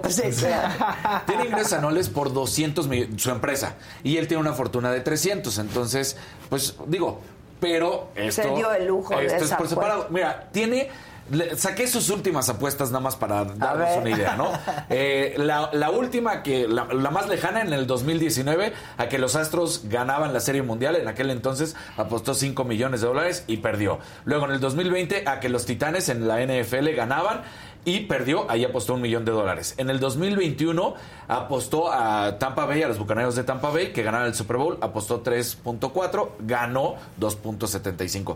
En total te voy a decir que ah, de estas mini apuestas que tengo por aquí registradas de él, apostó 30 millones y ganó 10, ¿no? O sea, entonces había perdido 20. Perdió pero, 20. pero en esta ocasión metió 10 y ganó 75. Ya se recuperó de ¿Y todo lo que ha los perdido. momios o qué? No, lo que pasa es que hizo una serie de apuestas. Claro, a combinaciones. exactamente, a que ganaban, a que ganaban en tantos juegos, a que este jugador iba a dar un go- todo todo le salió y Wow. entonces termina ganando y es impresionante. La última vez había apostado en el Kentucky Derby, esto para que veas, es un apostador, ahí apostó 1.5 millones de dólares, los había perdido. Entonces, se dedica a las apuestas. Pero, Pero está- porque está- tiene su lana, ¿no? o sea, lo que decimos, claro. su, su empresa Apostar 10 muebles y to- millones es porque tienes 300. Exacto. Pero ya le aumentó su fortuna. A 375, porque pues eso ya es de él. Y es más. En un 20%. Sí, o sea, y él prometió que a todos los que habían comprado sus colchones de gama alta en este año, que a todos les iba a regresar la lana. Si Del ganaba, colchón. sí, sí, del Ah, colchón, que si ganaba bien. esta. Entonces Y dijo, pues bueno, sí. pues también prometió eso, así que ahí le va a regresar. Es un partido. Sí, está. Yo creo que sí irían nuestras fiestas. Mira, mira la sonrisita Con otra vez. colchones y todo. Sí, con colchones y todo. Colchonero. Desvelando. ¿Quieres tomar más? Tómale. Échale, Desvélate. Exacto. ¿Cómo ves? Entonces, pues una historia de esas. Está buenaza. Está buenaza, ¿no? Vale. Oye, eh, bueno, pues resulta que qué está pasando con respecto a el fútbol y la selección mexicana. Bueno, como ustedes saben, está por darse la lista definitiva. Van a darle crán a cinco jugadores de los 31 que tiene convocado el Tata Martino. De esos 31, uno de los que más se llama la atención de que le van a dar las gracias y no participe en el Mundial es el Chaquito Jiménez. Que recordemos que le dicen, que aquí lo dijimos, el bebote, ¿no? Ah, Que- el que- bebote, sí. El Chaquito Jiménez. Que qué favor le Sí, sí, sí, sí, mejor el el Chaquito, ¿no? Sí. El Chaquito está jugando en Holanda. Tiene, ha marcado seis goles en estos cuatro meses que está en Holanda. En el Cruz Azul, antes de que se fuera, había marcado seis goles. En este año lleva 12 goles. Pero el Tata Martino se va a morir con la suya. En el sentido de que es uno de esos técnicos, como todos los técnicos que yo tengo mi jugador y yo no salgo. Y no me importa lo que digan, yo voy Como a la convocar a este. con el Guille Franco. Y entonces traigo unas historias justamente de lo que sucedió. Pero era Javier Aguirre, acuérdate, Ah, era Javier ese. Aguirre. Entonces, traigo algunas historias de jugadores que no fueron al Mundial porque los DTs no lo querían. Por Ah. ejemplo, en Rusia 2018, el Gallito Vázquez Juan, este, no fue llevado, era Jo- José Juan Vázquez, que estaba jugando espectacular con las Chivas, porque Juan Carlos Osorio decía que era chaparrito. En serio, ¿eh? O sea, jugaba espectacular y decía, no, no, es que está muy chaparrito. Está muy chaparrito. Está dices, chaparrito. entonces Messi no jugaría con él. O sea, Juan Carlos Osorio se me hace de lo peor que ha pasado como director técnico, pero a él no lo llevó porque Por era chaparrito. chaparrito. Así es. ¿Por, A, por qué no servía para el juego aéreo? a Moy Muñoz, recordemos que el, el- del- el portero que llevó El- al campeonato, las claro, el águilas y todo, el Moy. Bueno, pues lo utiliza Miguel Herrera todavía para la reclasificación al Mundial cuando se van a jugar hasta Nueva Zelanda y cuando pensaba que ir al Mundial de Brasil 2014 que no se lo lleva. El piojito. El piojo. ¿Por qué? ¿Qué Pues, dijo ahí? ahí en ese entonces se llevó a otros porteros, se llevó al mismo Mochoa, se A llevó a, Corona. Talavera y a Ah. Corona. Y entonces no se llevó a Moy. Y Moy había sido fundamental, ¿eh? Entonces, pues le dio, le dio las gracias. A Chuy Corona le sucedió con Javier Aguirre en Sudáfrica 2010, que no se lo lleva. Y también en aquel mismo Mundial de Sudáfrica, Javier Aguirre decidió hacer varias cuestiones. Por ejemplo, se llevó al Bofo, que fue el, el jugador que menos corrió. Bueno, corrió menos que el portero. Bien Bofo. Sí, sí, sí, sí, sí. Bien Bofo. Sí, sí, sí. Bofo Bautista Sí. corrió menos que el portero el que, que- en todo el mundial. Nomás O sea, se dices, acercaba cuando no. la bola estaba cerca del la Ahí le llegaba. Exactamente, al Conejo Pérez, ¿no? Y al Conejo Pérez que lo puso de titular. Ese, ese mundial ahí Javier Aguirre hizo varias cosas. Luego, ahora sí, la Volpe. La Volpe no se llevó a Cuauhtémoc Blanco. Porque no tenía una buena relación. Pero eh, estaba en el mejor momento. Y además, pues es uno de los grandes jugadores en la historia de México. Esa es la realidad. Pero pues siempre tenían muchas fricciones y no se quiso llevar a Cuauhtémoc Blanco a Alemania 2006. Pero si no es personal. No es personal, te tienes que llevar a Pero los ya como gobernador, sí, pero... Sí, ya. Sí, ya No, me ahí no. sí. Ahí Entonces- sí lo queríamos en la cancha. Oye, Sí. y Mejía Barón, ¿no se acuerdan? También fue cuando no metió a- Hugo y que lo tuvo calentando, que hasta hacían el chiste en. Estados Unidos 94 que se había quemado Hugo Sánchez de tanto que lo habían puesto a calentar. Sí, que, que luego vinieron diferentes versiones de diferentes jugadores y hasta del mismo Mejía Barón diciendo que él le dijo, entra Hugo cuando venían los penales y que Hugo dijo, no, ya no. Pero pues todo el mundo vimos que no entraba Hugo. Y tú decías, tiene que entrar", Y no entró. No entró. Entonces, Fíjate. bueno, estas decisiones Equivocadas. equivocadas. Sí, todo- porque... Esperábamos que ganáramos con Hugo Sánchez, todo el mundo, ya va a entrar Hugo, vamos a ganar. Exacto. ¿Y por Ahora, qué ya es- pasado el tiempo, pues ves que son equivocadas en ese momento. Claro. Ahora, Funes Mori, pues es un jugador que fue muy bueno. Y digo fue porque pues ya le ha costado mucho. Está en el declive de su carrera. Esa es la realidad. Tanto por edad como porque no ha tenido los mismos éxitos que ha mostrado siempre con el Monterrey, con la selección. Le ha costado mucho trabajo. Y en cambio tienes un jugador muy joven, comparado de 10 años, que está marcando muchos goles y que está jugando en Europa y está marcando goles. Y lo más seguro es que vaya a ser el sacrificado, que no lo lleve por alguno de estos seis que tiene que dar de baja y sería el delantero. Entonces dices, no es buena situación, pero pues, se va a morir con la suya, así son los técnicos. Y exactamente, la historia te demuestra que cuando hacen... Que fueron que toman esas malas decisiones, son equivocadas. Pues sí. Entonces, eh, ahí está. Y bueno, fue un fin de semana eh, de miedo y negro para muchas selecciones en el mundo porque se lesionaron muchísimos jugadores. Hasta Lionel Messi no se lesionó per se, pero resulta que el PSG saca un comunicado donde no lo va a utilizar el fin de semana para evitar una mayor lesión. En Argentina pegaron el grito y dijeron, ¿qué, qué, qué, qué está pasando con Messi? Recordemos, recordemos que estemos a 14 días. Sí, ya va a empezar Sí, esto. sí. o sea, ¿Qué sin ganas? Oye, sí, es lo que les iba a decir. Sienten mucho frío. No. No, y es principalmente ¿verdad? también porque no es en el verano. Exacto. Ahorita ya Sí. estamos como Sí, en las horas extras del año, o sea, estamos como en los últimos días de clases. Ya se "Ay, ya no importa, ya ahí Y, vamos. y es más, también estas lesiones se dan porque estamos a mitad de temporada de las temporadas normales de fútbol, ¿no? O sea, Claro, eh, claro, eh, tú estás en un andar normalito, cuando viene el Mundial, normalmente en verano, ya se terminó una temporada regular y tienen este mes, mes y medio para estar. Ahorita estás a la mitad de la temporada y por eso han sido muy recurrentes estas lesiones. Entonces, nada más recordar a algunos de los lesionados que, que ya no van a estar en el Mundial y que son grandes jugadores. En Golo Canté de Francia, va a estar también fuera Paul Pogba. Estamos viendo a Cavani de Uruguay, que tampoco va a estar. Sergi Roberto de España, Georgino Wijnaldum, o sea, son varios jugadores Que por Werner, lesiones no van. que por lesiones no van a estar en el mundial y que también eso le resta sabor porque grandes selecciones, Claro. grandes jugadores No llevan a sus estrellas. no van a llevar. Por ejemplo, el mejor jugador de la CONCACAF es ahorita el canadiense defensa Alphonse Davis. Se lesionó. Se O sea que lesionó, tal vez juega México para el Bayern Múnich. oportunidad. No, porque no vamos contra Canadá. Ah, bueno, pero eso sí, te voy a decir. Resulta que se lesionó el capitán De de la selección de Arabia Saudita. Ah, y vamos eso, contra ellos. Ah. eso es lo que Que es esperábamos. Salman Al Faraj, es uno de sus grandes estelares.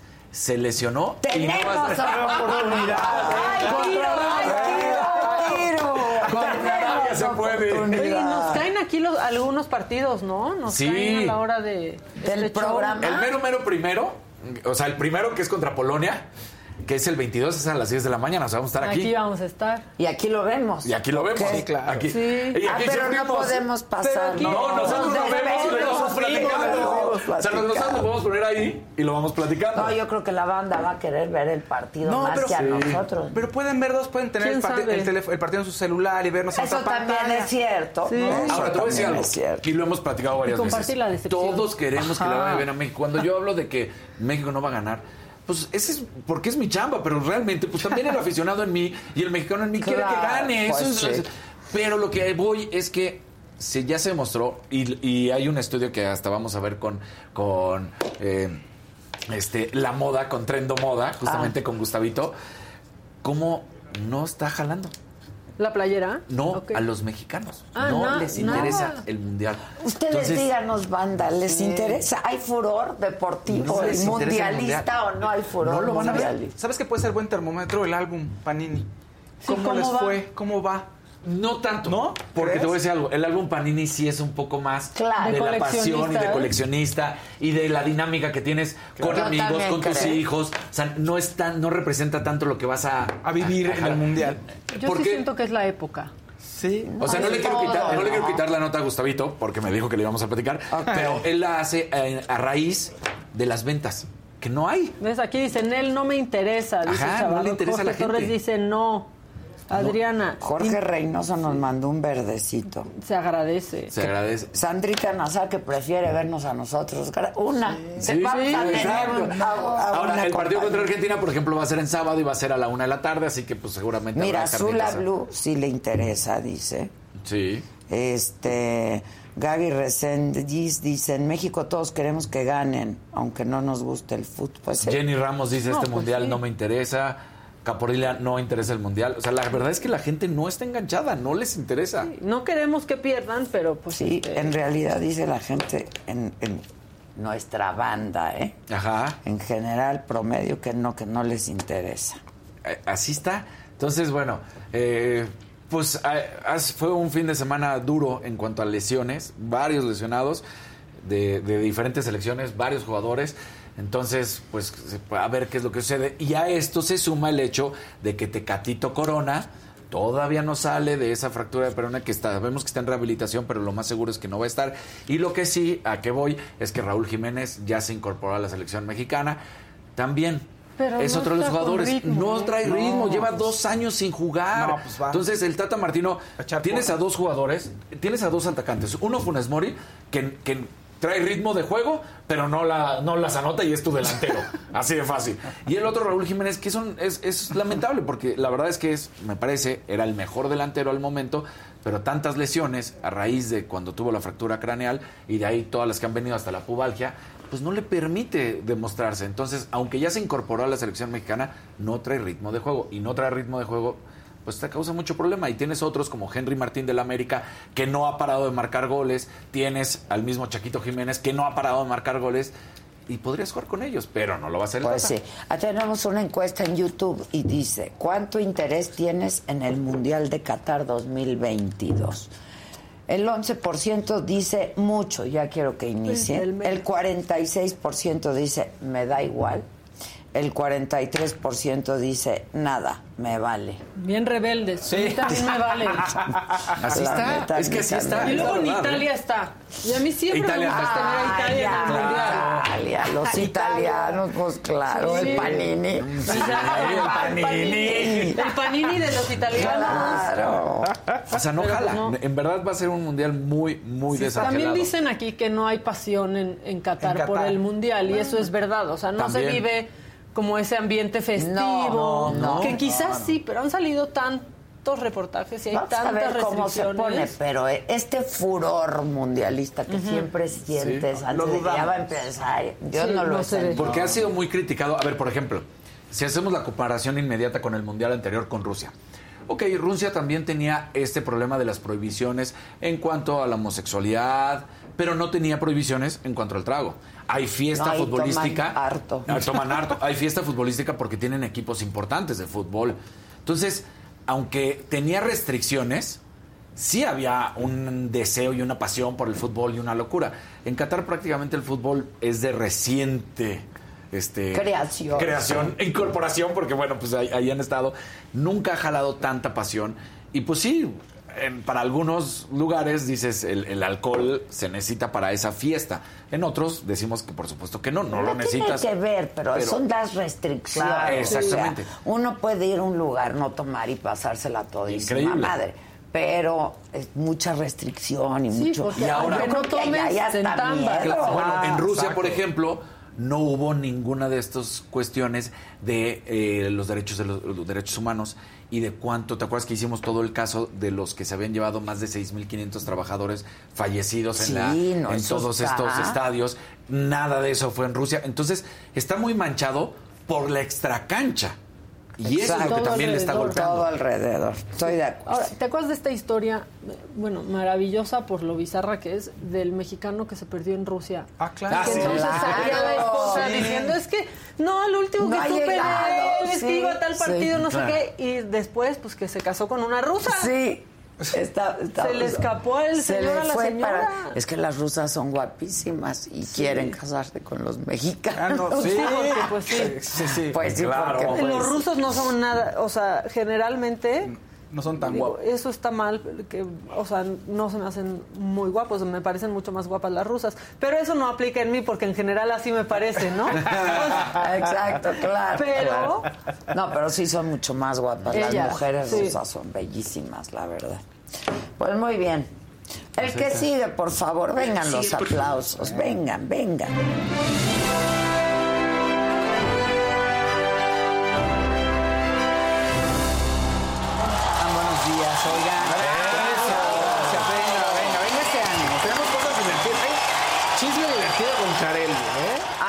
Chisme divertido. divertido con Carelli. Parece muy trágico todo, pero como se dieron las circunstancias, primero a Carelli la botan de un tianguis que fue a vender su ropita y después la acusan de que rompe matrimonios. Entonces, ahorita vamos a ver eso, pero ay, perdón, antes de que se me olvide, pero antes de que se me olvide libro, porque luego me dicen, oye, una novedad, ¿no? El que recomendé la vez pasada de la Biblioteca de la Medianoche tiene un par de años. Pero de las novedades, eh, eh, lo más nuevo y que está, y está muy divertido, estoy, estoy en esas, el libro de Pérez Reverte, de Arturo Pérez Reverte, Revolución, está, está no bien. lo he leído. Es nuevo, acaba ¿Está de salir. divertido? Está divertido. A mí me encanta A ver, Pérez es muy Reverte. ligero, este, eh, siempre consigue emocionante con los personajes. Vamos, no, no es para tomarlo como un parteaguas político, social, pero es divertido y te engancha con los personajes. Está ¿no? entretenido, Está entretenido. pues. La Revolución Mexicana es el escenario y es acerca de un ingeniero de minas español que está en Ciudad Juárez, está trabajando en las minas y de pronto le toca la revolución y ve los balazos y pues termina uniéndose a Pancho Villa. Ah, Termina ahí, termina ahí en la bola. Obviamente hay, ay, dice, tres mujeres involucradas. O sea, se enamorará, se, desa- se desenamora y se encuentra a sí mismo. Básicamente, pues es un pretexto de la Revolución Mexicana para contar la historia de un personaje que está joven y que se empieza a encontrar a sí mismo a través de su relación con los mexicanos. Tal cual, o sea, con el país y las necesidades de los mexicanos y las mexicanas y, y se va enamorando de otra cultura. Entonces está interesante. Lo que dice es que tuvo un, eh, ¿cómo se un alto, muchas horas, pasó muchas horas investigando cómo era la Ciudad de México en esas épocas y que sí hace un trabajo Mm. sea, mucha espectacular. investigación. Mucha investigación, que cuando vino aquí a presentarse un, un par de semanas, me parece el libro, dice que, que tuvo que borrar todo lo que había aprendido porque no reconocía la ciudad, porque, ah, pues aquí estaba el tranvía, no sé, pues ya Ah, no existe pues sí, nada pues de ya eso, no, pues ya no. Entonces, Revolución de Arturo Pérez Reverte, una novedad, acaba de salir, está bueno, entretenido, ahora sí que con toda confianza. No, digo, se conmueve uno, pero no es el drama ni se van a deprimir, entonces es una buena lectura. Bueno, Ah, ahora sí, Carelli. Ruiz. Yo al Carelli, rato les voy a recomendar otra buena lectura, Ah, que es este libro, Historias de una pandemia, del doctor Paco Moreno. el doctor de todo México. El doctor, doctor de todo México, sí. Sensei, ¿no? Sensei, este, que va a estar con nosotros ahora para hablarnos de esta historias de una pandemia. Bueno, Ok. Carelli, que la ¿Qué- gente qué- nos diga. ¿Por qué la corrieron del tianguis? Ah, pues, para empezar ese Mira, para empezar, y que también la gente nos diga si se siente amenazado su matrimonio por Carelli Ruiz. Ahorita lo platicamos. Carelli resulta que tiene muchas cosas que ya no usa en su ropa, en su, en su guardarropa. Y las fue acumulando. Como el bazar que yo voy a sí, hacer. Sí, sí, sí. Las fue acumulando. Y quería ir a un tianguis porque ella, cuando de, de, jo- de joven, ¿eh? Estaba bien chavita, bueno, de más más chavita, niña, ajá. estaba iba con sus papás y vendían cosas en los tianguis. Entonces, sé qué bueno reconectar con eso. Se vendo la ropa y lo que consiga, pues compro otra vez ahí en el tianguis o me compro algunas cosas. Como que lo hizo porque tenía ganas de vender su ropa y, y sacarla, ¿no? Entonces llegó en una camioneta, en la, ahí en la parte de la camioneta de atrás, este, digamos ahora sí que en la, en la, La caja de la troca, Ah, ok, ¿no? ok. Tenía sus cosas. Llega y le dice una, oye, ¿dónde está la persona que da los espacios? Ah, tú ponte ahí, no te preocupes. Que se, Se pone, pone. se No, pone, no empieza se a llegar la gente y que llega la persona encargada y que le dice, ¿tú qué? No sé qué, se hacen de palabras, le dice, tú no puedes estar aquí. Y ahí tenemos el video donde Kareli nos dice qué es lo que ocurrió. A ver. Llega la señora, ¿esta vieja qué se cree? Y yo como que escuché eso y le dije a mi amigo, güey, vendimos 700 pesos, dáselos, dile que me deje de estar aquí, nada le cuesta, nada le cuesta. Es que tú no tienes necesidad de vender, solamente la gente necesitada es la que viene a vender, tú no, tú tienes dinero. Y yo como que, oiga, no estoy robando, estoy vendiendo, o sea, nada le cuesta dejarme aquí. Y lo dice la señora, ay, no sea envidiosa señora, siempre se ponen aquí, no sé por qué, a ella si le cae, Bueno, total, sí. Pero se fue a otro lugar y sí pudo vender sus Ah, cosas. qué bien. Sí, dice, no vendí todo, pero vendí unas cosas. Y después Sus con- cositas. Sus cositas. Y con el dinero, sí, le, le queríamos dar a una persona que estaba pidiendo dinero, pero no lo encontramos. Pero compramos, quería comprar un elote y se empezó a sorprender de que la gente pues ya no la dejaba pasar por el tianguis. Pues sí, porque O la sea, es todo- reconocieron. una foto, una foto. Oigan, pero, pero fotos rápidas porque vamos caminando, no podemos a todos. Y además voy a comer y vamos a hacer bola. Uy, esa vieja. Entonces, Kelly, pero te lo cuenta. Y lo hace muy ligero ella, como diciendo, a ver, pues, Pues yo hago mi chamba, yo hago lo mejor que puedo para ustedes y me tomo las fotos con quien quieran, pero a veces no se puede. Pues, y es cierto. ¿eh? Y es cierto, a veces pasa. ¿No? Y tiene millones de seguidores. bueno, de todo- Y luego, así fue vestida al tianguis. otro, otro outfit. Otro- más o menos otro parecido. sí, Por lo menos que se con gorra. Porque Parecido. No, no, este, todo el mundo la reconoce. Se Sí, dejó con reconocer. gorra y con lo que sea. Y en reconoce. este mismo, en este mismo live que hizo este fin de semana, explica otro tema que se hizo viral en redes sociales. Un influencer, un TikToker, eh, que entrevista a mucha gente y les hace preguntas raras. Encuentra una señora que le dice, veámoslo, que le dice que su matrimonio se rompió a causa de Karel. Creo que yo vi ¿Tú lo esa. viste? Sí, sí, esa, es que esa fue de él. destruyó mi matrimonio. ¿Por qué destruyó su matrimonio? Porque yo encontré sus fotografías en el teléfono de mi, de mi ex esposo porque nos separamos. ¿En serio? Sí, es en serio. Y yo le reclamé. Y ella me dijo que, él me dijo que ella era una famosa, no sé qué cosa. Pero nos separamos por culpa de Kareli Ruiz. Por culpa de Kareli Ruiz. Sí. Pero, o sea, ¿cómo, cómo sucedió? O sea, ¿cómo- qué, ¿qué estaba haciendo él? ¿O se estaba hablando con Kareli Ruiz o qué? Pues no sé si estaba mensajeando, pero de que había fotos de. Ve qué tal, no sé. No, ¿cómo se iban a estar mensajeando? ¿Qué onda con el video eso? avanza, dura, dura un poco más el video y le dice, pero entonces usted cree que tenían contacto. Seguro, yo creo que sí. Seguro sí hablaron al final, como que le dice, sí, Señora, ya sí. quisiera su esposo. Exacto. ¿Y usted cree que, le- que a ella le pueda gustar? sus- Pues sí, sí, él tenía sus fotos en el celular. O sea, seguro sí se fijó en mi, en ex esposa, ¿no? señora, no. Y- pero además, Kyle, espérate. Es adora- como si hubiera comprado una revista. Y está que ahora no es revista, Sí. es en el Digital, foto del claro. celular y ya. Ya no es análogo, Exacto. aunque se les vea, ya no es Exacto.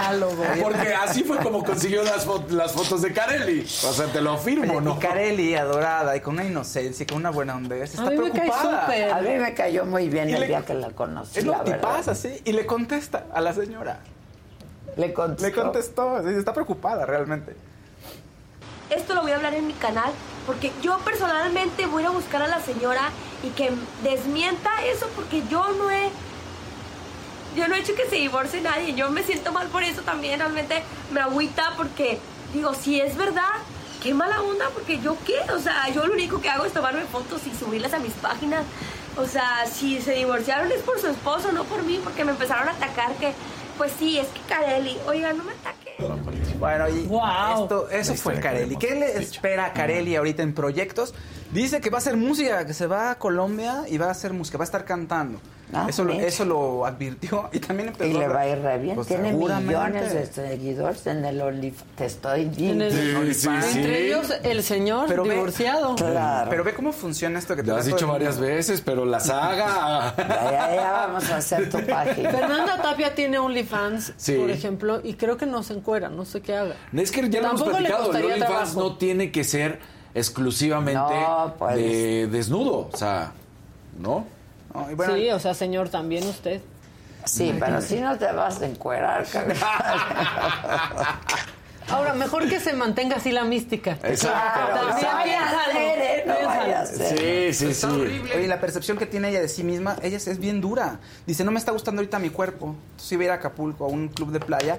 Dice, y seguro me voy a hacer una lipo porque no me está gustando mi cuerpo. Dice, ¿Por oye, qué? pues el- el- la- lo que genera que todas las miradas estén sobre ti, que tú estés muy preocupado por tu imagen, ¿no? Híjoles. Que, Pues sí. Bueno, le deseamos lo mejor a Kelly cantando. A mí me cae súper bien, Kareli. A mí también. ¿Qué, qué, quieren momento conmovedor? ¿Saben Sí. que en el mundo de la música murió el rapero y cantante pop por muchos años, después se convirtió al rap, Aaron Carter, hermano de Nick Carter, Backst- de los Backstreet Boys? Fue algo eh, pues, muy triste. A lo mejor aquí en México no lo teníamos tanto en el, en el radar en esta imagen de rapero, sobre todo en los últimos años. Pero bueno, sí, si crecieron con los Backstreet Boys, pues, seguramente sí. Y los Backstreet Boys le hicieron un homenaje. En Londres eh, estaban en un concierto, en Inglaterra, y dijeron, bueno, en un momento paran. ¿Qué falleció? Es- lo encontraron en En Latina, Latina. sin vida. No dieron detalles, pero, pero tenía problemas con enfermedad mental y abuso de sustancias, es lo que dice su hermano en Instagram. Híjoles. Y vean el momento, están ellos en, un, en el concierto, están en una canción y de pronto ponen una imagen, veamos el video rápido, ponen la imagen de, de Aaron Carter. Ponen la imagen de Aaron Carter para, o sea, la canción que están interpretando es una canción del disco DNA, que es acerca de la familia. No y sabía le- que seguían dando conciertos. no, bueno, y les va súper bien, Sí. ¿no? Sí. El, el revival de los. El Backstreet revival de todas las- De todas. todas. Sí, sí, sí. Y eh, hablan sobre la familia, que él fue parte importante también de ellos porque le abrió muchos conciertos. Cuando él empezaba tenía nueve años. Entonces, también estrella infantil es devastador lo que hace el, el medio del espectáculo con las estrellas infantiles. Y ellos le hacen este homenaje. Muchachos, ustedes me dicen, ya podemos, podemos ver. Lo están momento. buscando. Que no lo mandas. Ay, está bien. ok. Está bien. Iba a defenderme. No, Está sí bien. tengo, pero está, no importa, no importa, no ya importa. se, muri- se había muerto Leslie Carter, hermana de ellos también, ¿Qué? hace unos años. Son muchos hermanos. Por lo mismo. Pues no, no, no está claro por qué. Y también lo que dijo Nick Carter es súper fuerte. O sea, dijo que siempre ha tenido una relación difícil con su hermano y que quizás no estaban tan cerca. Pero no le pongan audio, no le vayan a poner. Ah, bueno, en esa parte ya no se oye, ¿no? Ahí ya. Ah, ya había editado uno bien bonito. Perdón, si no lo subí, discúlpenme, fíjense. Ahí está el Aquí está Nick. hablando, está y ahí está Nick, está llorando. Y en el momento en el que él está diciendo es que perdimos ayer a un hermano, en este momento todos los Backstreet Boys empiezan a abrazar. Y pues conmovedor, dice, gracias a la gente que han sido ustedes una familia para nosotros, gracias por apoyarnos tanto tiempo. ¿No? Y pues bueno, ahí está. Y él sí fue como muy claro, ¿no? Dijo, teníamos muchos años de no vernos, él Sí. tenía muchos años luchando Luchando contra una enfermedad mental y contra las Mira, sustancias. Y el- ojalá que hagamos más caso a la salud mental. A la salud mental es lo que dijo Nick Carter en un póster en Instagram. Bueno, pues muy bien, ya eso ya luego. tírenlo, muchachos. ¿Qué sigue para los Backstreet Backstreet Boys? Dando conciertos y pues Nick Carter seguramente habrá en campaña para temas de salud mental. Por un- Ojalá. pues sí, y por último, por último, no sé por qué nos emociona que dos celebridades se junten, dos celebridades que te pueden caer muy bien, como Justin Bieber y Jaime Camil. Sí, tan padrísimo. todo el mundo estuvo Porque feliz. nadie lo vio venir, No, aparte. Además, en un partido que fue hace una semana. ¡No! ya, fue hace Ahorita este- el fin de ah, ¿sí? semana fue campeón Ah, Carlos Vela, justamente. Mi Carlito Carlitos Vela. El mal mexicano que no quiere ir al la verdad es que ganaba más la nota de espectáculos que en lo deportivo. Carlitos Vela fue claro, campeón, listo, se claro. acabó ya, pero... Javier Reynoso, perdón, dice, deja borro las fotos de Adela de mi celular para no tener problemas. Y A mí también, no me achaquen. Exacto. Y también alguien más dijo que ya no te van a ver porque no lo vaya, no la vayan a divorciar. No. Oye, tienen, po- pongan el video. Nada más son dos momentos muy pequeñitos, pero la gente estaba muy emocionada al verlos juntos. ¿No? Donde se ve que están ahí disfrutando del fútbol. Ahí está con él, eh, Jaime Camil. Ahí están hablando. Amo a Jaime Camil con todo mi corazón. ¿Quién sabe qué están hablando? Están como discutiendo el partido. Y, mira, ahí está el gol. Ahí está uno. Están hablando. Y el otro le dice. Está explicando el fuera de lugar. Sí, exacto. Mira, güey, se avanza y pasa la línea. No, pero los recuerden... últimos- pero ahí están está- como deteniendo a Jaime, ¿verdad? El de Sí. seguridad. Sí, sí, parece, parece como que no están tan Ah, cerca. o sea, no es como que estuvieran juntos. No, no, igual ya no. después. Ahora, recordemos porque algo. cuando le da five, Mira, ahí está mira, el ya de casi seguridad. ni le pela. Sí, no. No. Y está ahí. A mí que no me ningunea. Ay, Justin Bieber es canadiense y en Canadá sí se juega. Hoy en día ya no, pero desde un principio sí. más fútbol que en Estados Unidos. Entonces, Justin Bieber sí puede ser fan, fan, fan de la Ok, veras y no nada más por Oye, es el LAFC. Justin Bieber está de receso por su salud, entonces se ve que está disfrutando. Pero Jaime Camil hoy está, va a estar en un programa que se llama Pickleball. ¿Saben qué es el pickleball? Es como No. una cosa sí, de tenis. es una cosa nueva que son, son cuatro este, deportes mezclados en uno. Es eh, basado en ping pong, de ahí viene. Ok. Pero como badminton, con tenis y con pádel.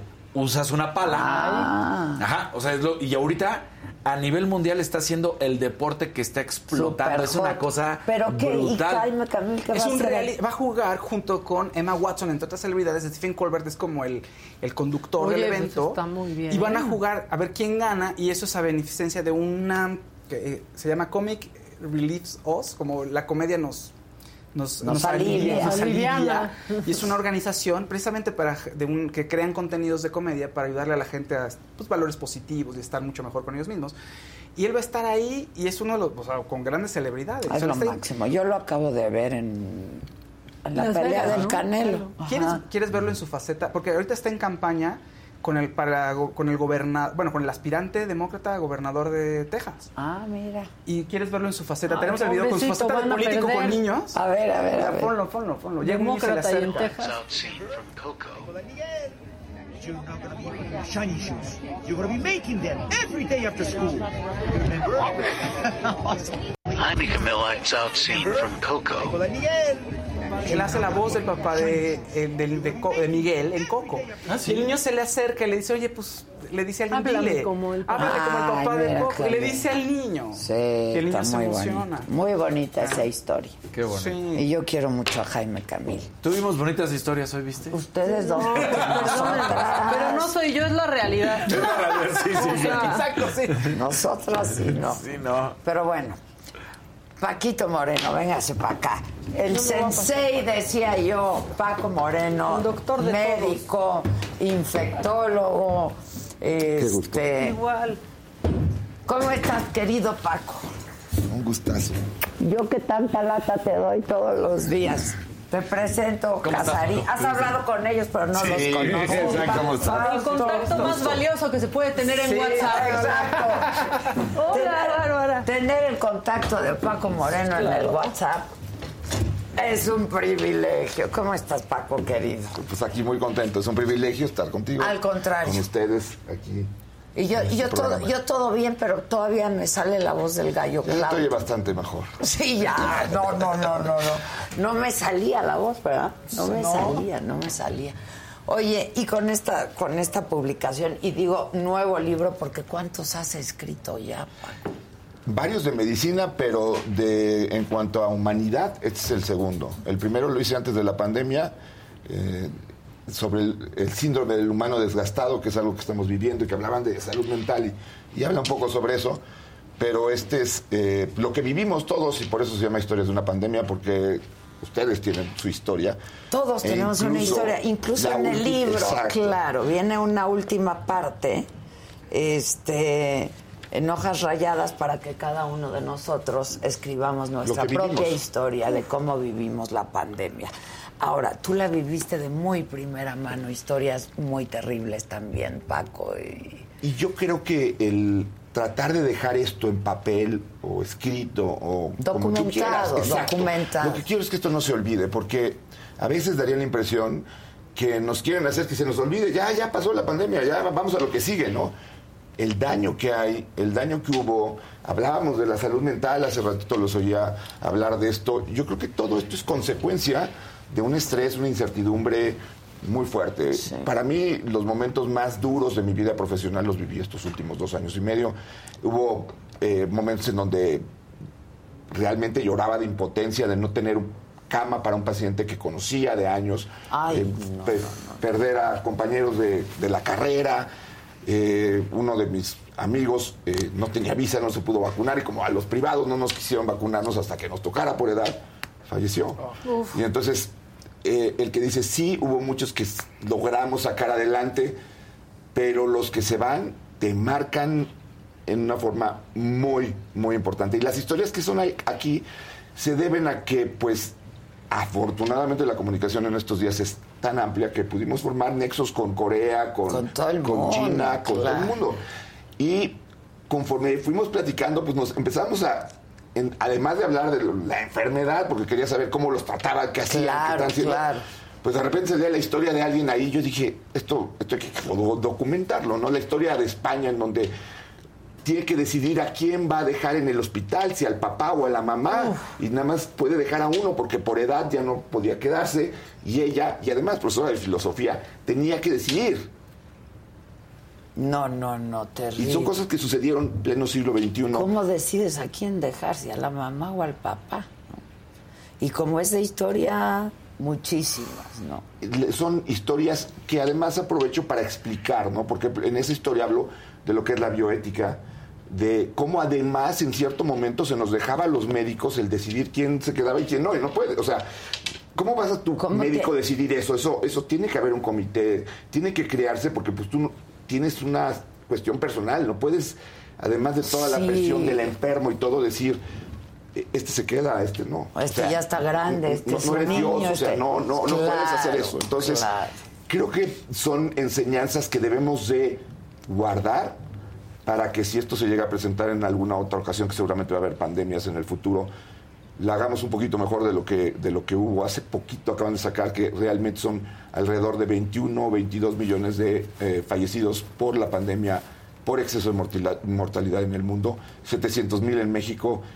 Una tristeza lo que hemos vivido y que no se nos olvide, porque el peor error que podríamos hacer después de lo que hemos vivido es no cambiar nada de lo que Pues éramos. Ahora, parece que no se estas son las historias, porque tuviste que hacer una selección de historias, ¿no? ¿Son las que más te tocaron o las que más pueden relatar cada una de ellas cómo estuvo la pandemia? ¿no? Mira, son historias que impactan muy fuerte, pero además las uso para llevar la línea del tiempo de lo que fue pa- pasando en la pandemia. Pero la primera es eh, Wuhan y es un infectólogo de Wuhan que eh, está casado con una urgencióloga en, en el Hospital General de Wuhan y empiezan a llegar los pacientes y pues no sabían qué tenían.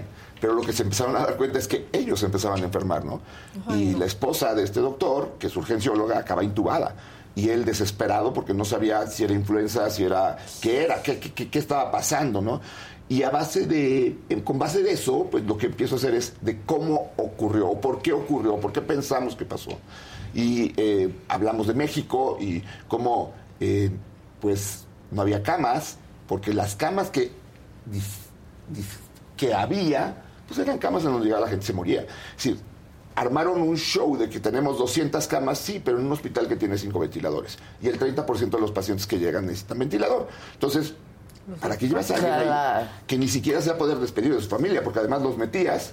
Y ya no volvían a ver a nadie. Entonces, hay muchísimas historias y creo que incluso, ojalá yo un día pueda leer historias de mucho. Mi sobrina, por ejemplo, tuvo su bebé en pandemia y me dice, es que para mí el tener un bebé, un bebé en pandemia es una historia, es...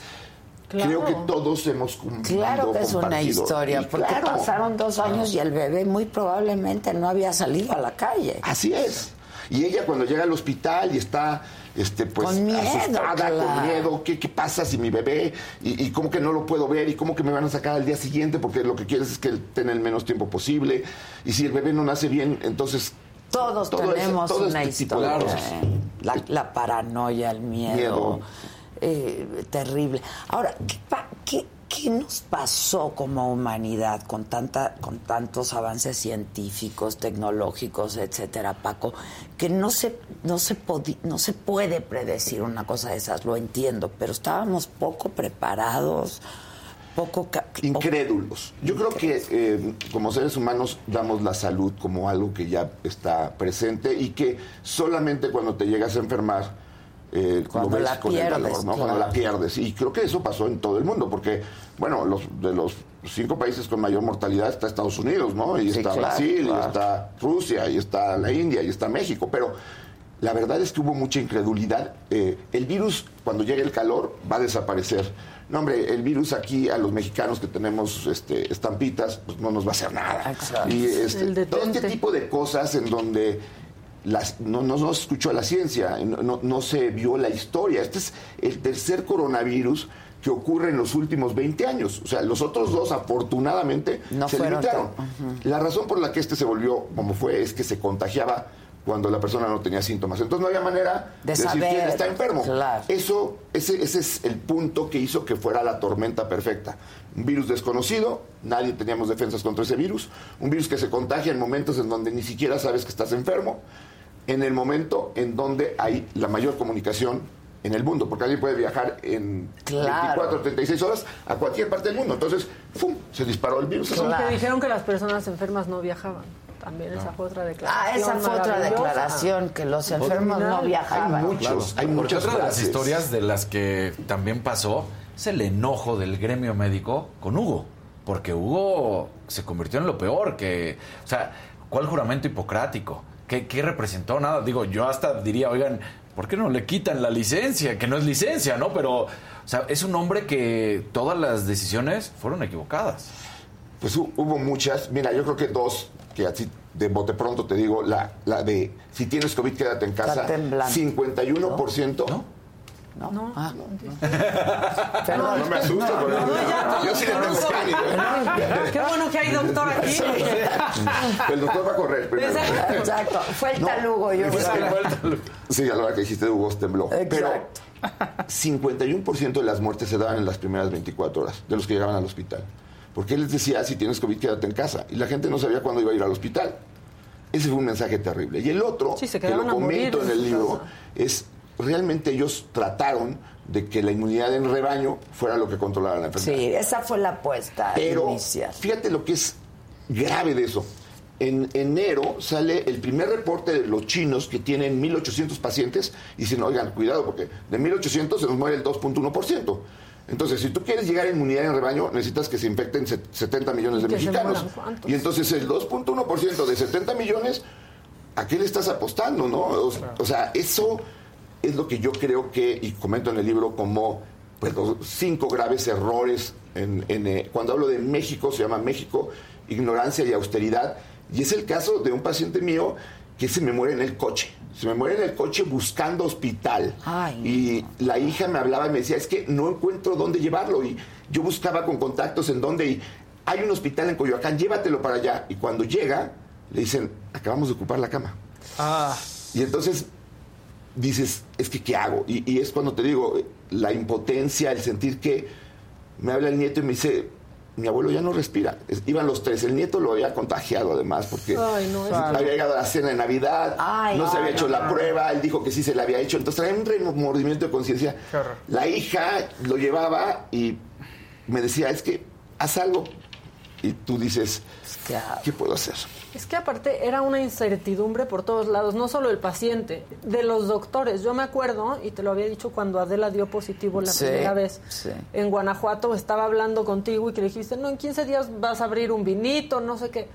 Pero yo dejé a Adela en su cuarto porque estábamos juntas y dije, pues A ver si la que, vuelvo a Pues ojalá que sí, porque aparte me corrió, dijo, no, ya tú no tienes, porque yo salí negativa en ese momento, ya vete. Y a partir de ese momento todo se volvía horrible porque entonces se regresó aislada, por, o sea, y no sabes qué Pero- iba a pasar, no sabías que iba a En el momento, fíjate que algo que aprendimos es que eh, la actitud pues era muy importante. Y el poderle decir, oye, esto tiene un tiempo, en 15 días vas a abrir tu champán, vas a brindar por la vida, porque vamos a salir adelante, era dar como cierta tranquilidad. Sabes Sin que saber hay un montón de cosas que pueden pasar alrededor, pero bueno, estás joven, estás de buen peso, no- Exacto, yo decía, exacto. o sea, tiene todas para al ganar y esa tranquilidad se la quiero transmitir. A veces cuando veías al paciente decías, hijo, vamos a salir, pero este sí sabías que iba a ser ese paciente complicado, que tenías que estar en contacto con él tres, cuatro veces y, y decidir, es el momento de llevarlo al hospital, porque además esa era otra decisión complicadísima de la... Teníamos cierto número de camas. Si tú metías a todos los que tenían COVID, los que necesitaban camas iban a morir porque no iban a tener cama. Entonces, ¿cuándo decides si meterlo o cuándo decides espérate tantito en la casa? Porque si no vas a ocupar la cama de alguien que verdaderamente lo La- necesita. la Sí, aunque te Entonces, sientas esas muy mal. decisiones pesaban, pesaban muchísimo. Como médico, o sea, es que como tú dices, pues no somos Dios, somos profesionistas, somos médicos y, ¿Y cómo, cómo decides quién sí, quién no? Espérate en tu casa. Y de un momento a otro podía cambiar el panorama, ¿no? Sí, porque a veces se formaban coágulos y entonces prendía un coágulo y de un momento a otro se, se bajaba la oxigenación y entonces córrele. O, o en la historia esta de, México, eh, él tiene la posibilidad de entrar al hospital dos días antes, pero se había sentido un poco mejor y tenía miedo. Entonces me dice, no, ¿sabes qué? Mejor me quedo en mi casa. Y entonces ya no le pude dar esa cama. Tenía muchos factores de riesgo, decide no, y a los dos días que buscamos la cama ya no había. Ya no había. Pero esto quiero que no se olvide. Por eso, por eso el libro y por eso se llama así, Historias de una pandemia, porque Qué bien hiciste, todos Paco, tenemos porque una historia. Yo me acuerdo que durante la pandemia decíamos, todos hemos cambiado y hemos valorado y hemos hecho y, y venos hoy. Igual, ¿no? Este, no sé qué aprendimos, no, no, no. Yo creo que aprendimos que somos vulnerables. Hay que ser humildes y decir, oye, este, aunque estemos en el siglo XXI con toda esa tecnología y todo, pueden pasar cosas como las que pasaron. Y seguramente habrá pandemias en un futuro. Y, por ejemplo, los niños que vivieron este encierro, pues yo no quiero que se escondan. O sea, porque si tú me dices que aprendieron los niños, pues que hay que encerrarse y no salir, ¿no? Y realmente vemos que no es la solución. Claro, Eh, claro. Por eso eh, si me no- dijeron, un niño va- es- escribió, escribió la historia en el libro en donde eh, una mamá me dijo, compré el libro y, y mi hijo quiere poner su historia y tiene 8 o 10 años.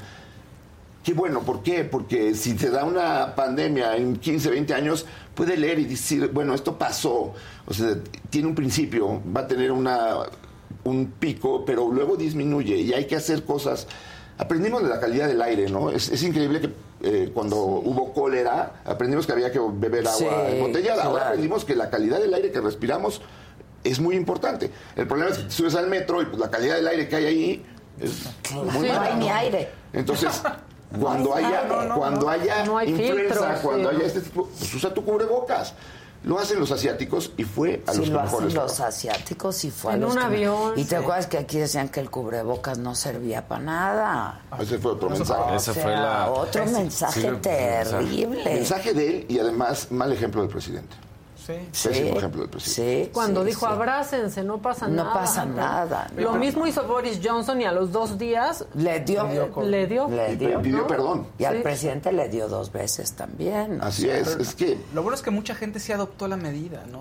O sea, fueron como, bueno, Yo no, pues yo me ahorita que estuve en el aeropuerto, por ejemplo, que ya no te piden el cubre, el uso de cubrebocas ni en, yo sí me puse el cubrebocas, la Yo creo que hay verdad. que o sea, hacerlo.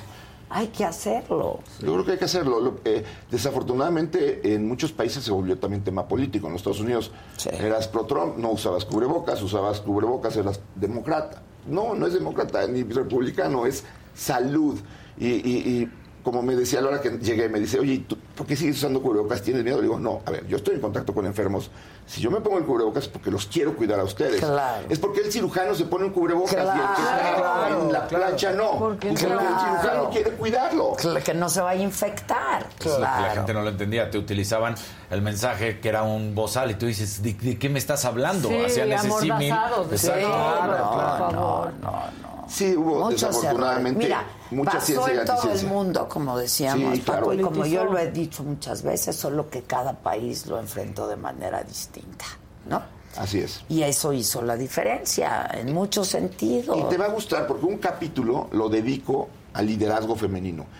15, de 15 de los mejores países, 9 gobernados por mujeres. Fíjate. Y pongo la historia de una mujer joven, que es primer ministro, que se sienta con su gabinete dice, a ver, ya habló de economía, yo, yo quiero saber qué dice el de salud. Claro. Y en base a eso, o con base a eso, agarró y dijo, esto es lo que se va a hacer.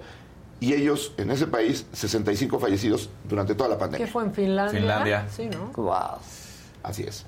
Pero, y están nueve mujeres, Taiwán, Finlandia, Noruega, eh, está Alemania, Alemania, está, claro. Merkel cuando Merkel. llega la, Sí, la no, bueno. directora de BioNTech, dice, pásale tú. Sí, tú eres pásale aquí la que hiciste la vacuna de Pfizer BioNTech. Y pásale tú. O sea, ese es ese liderazgo femenino que hay. Y, y además hace lógica. Cuando tú estás enfermo, ¿a quién buscabas? Procura, sí. Sí, a la mamá. A tu mamá. Claro. ¿no? O sea, bueno, al menos Todo, yo Mi creo que mamá sí. es pediatra, pero buscaba yo a mi mamá. Claro, contención. Oye, mamá. dime algo, Paco. Este, mm, eso aprendiste y, y aprendiste muchas otras cosas, ¿no? En lo emocional, en, lo, en todo.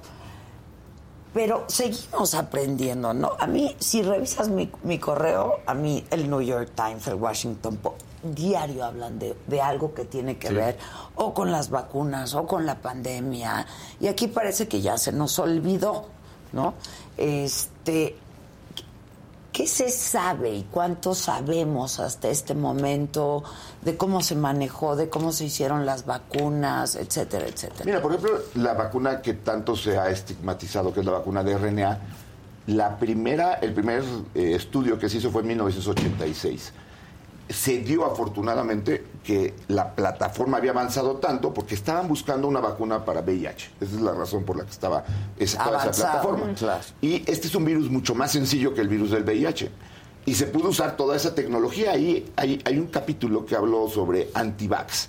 Y es la historia de una familia de Colorado en donde la mamá es pro vacuna y el papá es antivacuna. Y tienen hijos menores de 18. Y entonces la mamá los quiere vacunar y el, Y el papá, la demanda. no. Ah, Wow. Acaban divorciándose, pero no solo eso, sino le demanda y le pone que si tiene cualquier efecto, eh, cualquiera de los hijos en su Segunda. futuro, es culpa de ella. Híjole. Y es una historia real. Pero Sí, parece de película. Parece película. Pero Parece cuando mentira. ves, eso ha pasado a través de la historia. Cuando ponían la vacuna de la viruela, no creían en la viruela, este porque creían que era como y ahí sí era una vacuna de un virus atenuado entonces a algunos les daba una mini viruela no y pues la gente no quería. Yo creo que ahora vamos a confiar más en la ciencia. Yo tengo esa impresión. También va a haber un gran salto en cuanto es como que en las guerras no después de la guerra hay un brinco en desarrollo tecnológico. Igual va a pasar acá. Vas a ver que el año que entra vamos a tener una vacuna probablemente nasal de influenza virus sincicial eh, eh, covid que es lo que ahorita está circulando. Por eso hablamos de la eh, triepidemia que es influenza covid y, y virus sincicial y eso ya se está desarrollando y las vacunas nasales porque pues lo que uno dice es para qué me vacuno si me puedo contagiar bueno lo que no quieres es morir Claro. pero O que traen un chip, ¿no? Porque ese también fue una No, de las no, grandes. Sí, sí, Bueno, sí, los sí, sí. No, no, cosa- Ese como doctor te encabrona, o sea, dices... no, te, te frustra Te porque luego mira Claro. vi pacientes al menos tres que llegaron a urgencias y antes de que los intubara decían vacúname No, pues y no se habían ¿cómo? vacunado. Digo, a ver, No, una, yo no tengo no, vacuna, claro. esa la pone el gobierno y muy especial, pues las pone cuando quieren, Cuando donde las quieren y con la que quieren. Y segunda, ya ahorita no te sirve de nada. Claro. Pero por lo menos tres nos dijeron, por favor, la, vacúname ahorita. Oye, y ahorita está pasando algo también muy grave que tiene que ver con vacunas y es la vacuna de la viruela símica que el gobierno simplemente ha dicho no, No la vamos nada, a comprar, no. pasa nada y está ignorando que sí están creciendo muchísimo los contagios, pero muchísimo. Muchísimo, muchísimo. Y, y realmente es otra vez, y así como nos pasó a nosotros los privados que no nos quisieron vacunar, creo que esto es discriminación. Y es muy grave. Sí, yo Y también. es una forma que el gobierno discrimina a quien sí y a quien no.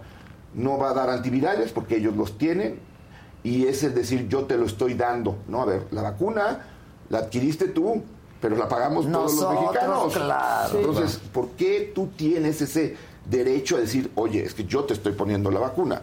Pues esto no es campaña es electoral, es salud. Sí, Pero claro. aparte tienen ellos los números, saben la población que se está viendo afectada, cómo han subido Los y casos. Y además, más no, corren el riesgo de que empiece a afectarse otros grupos Sí. de la población. claro.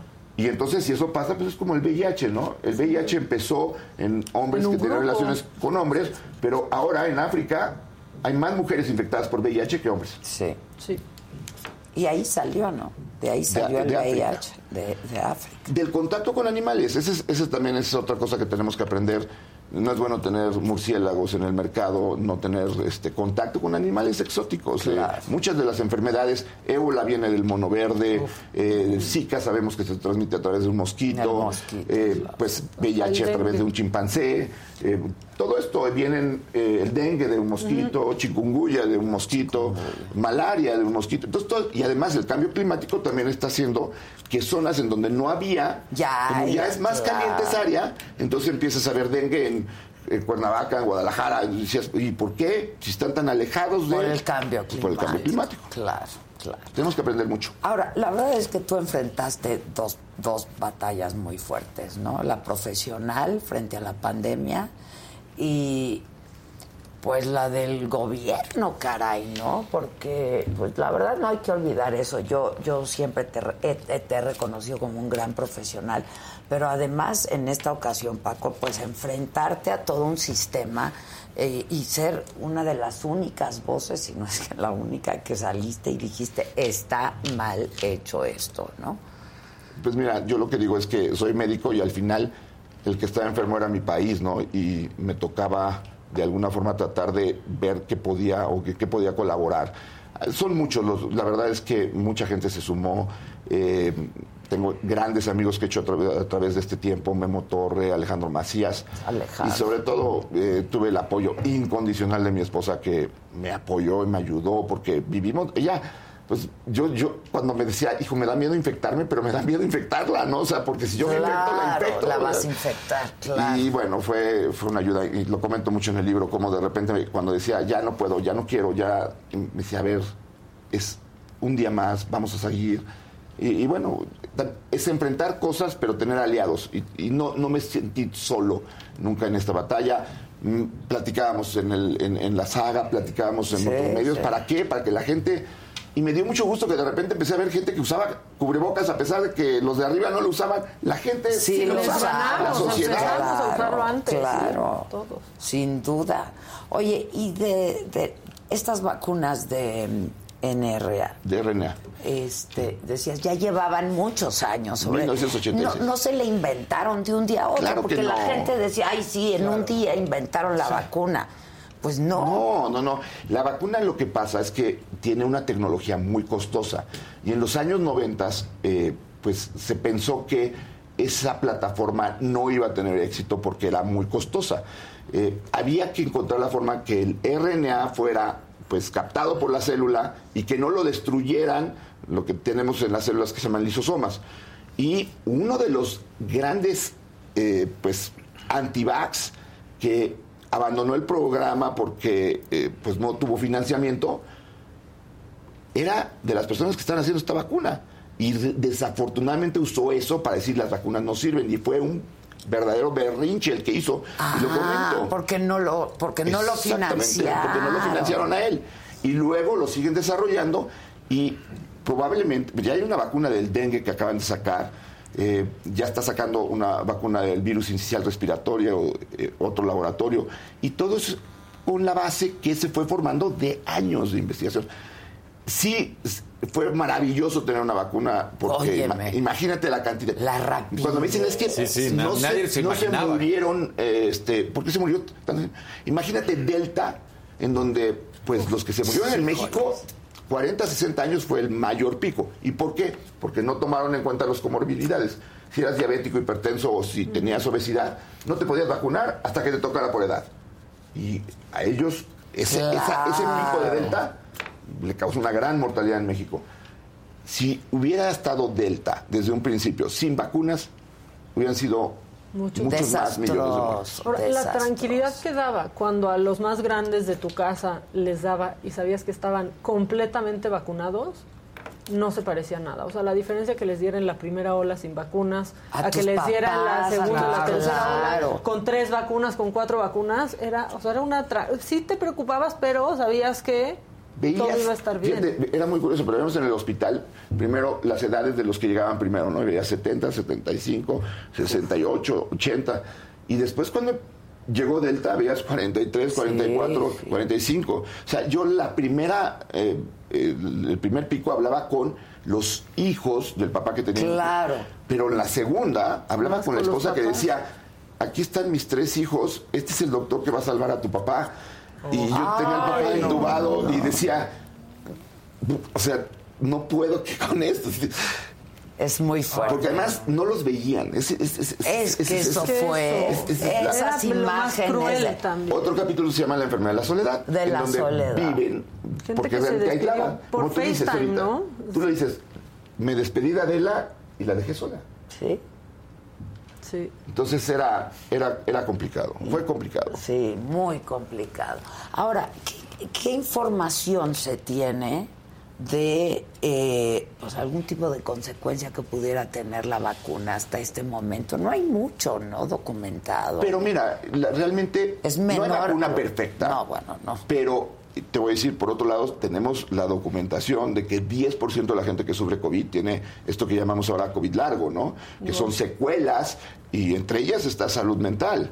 Entonces, el daño, eh, el, va a haber alguien a la que a lo mejor la vacuna le va a causar algún daño, pero en la totalidad del número de personas que se van a beneficiar son las excepciones. En cambio, con la enfermedad, por decirte un ejemplo, AstraZeneca que fue criticada por la formación de trompos, ¿sí? Cuatro personas de cada millón que se vacunan desarrollan trombosis.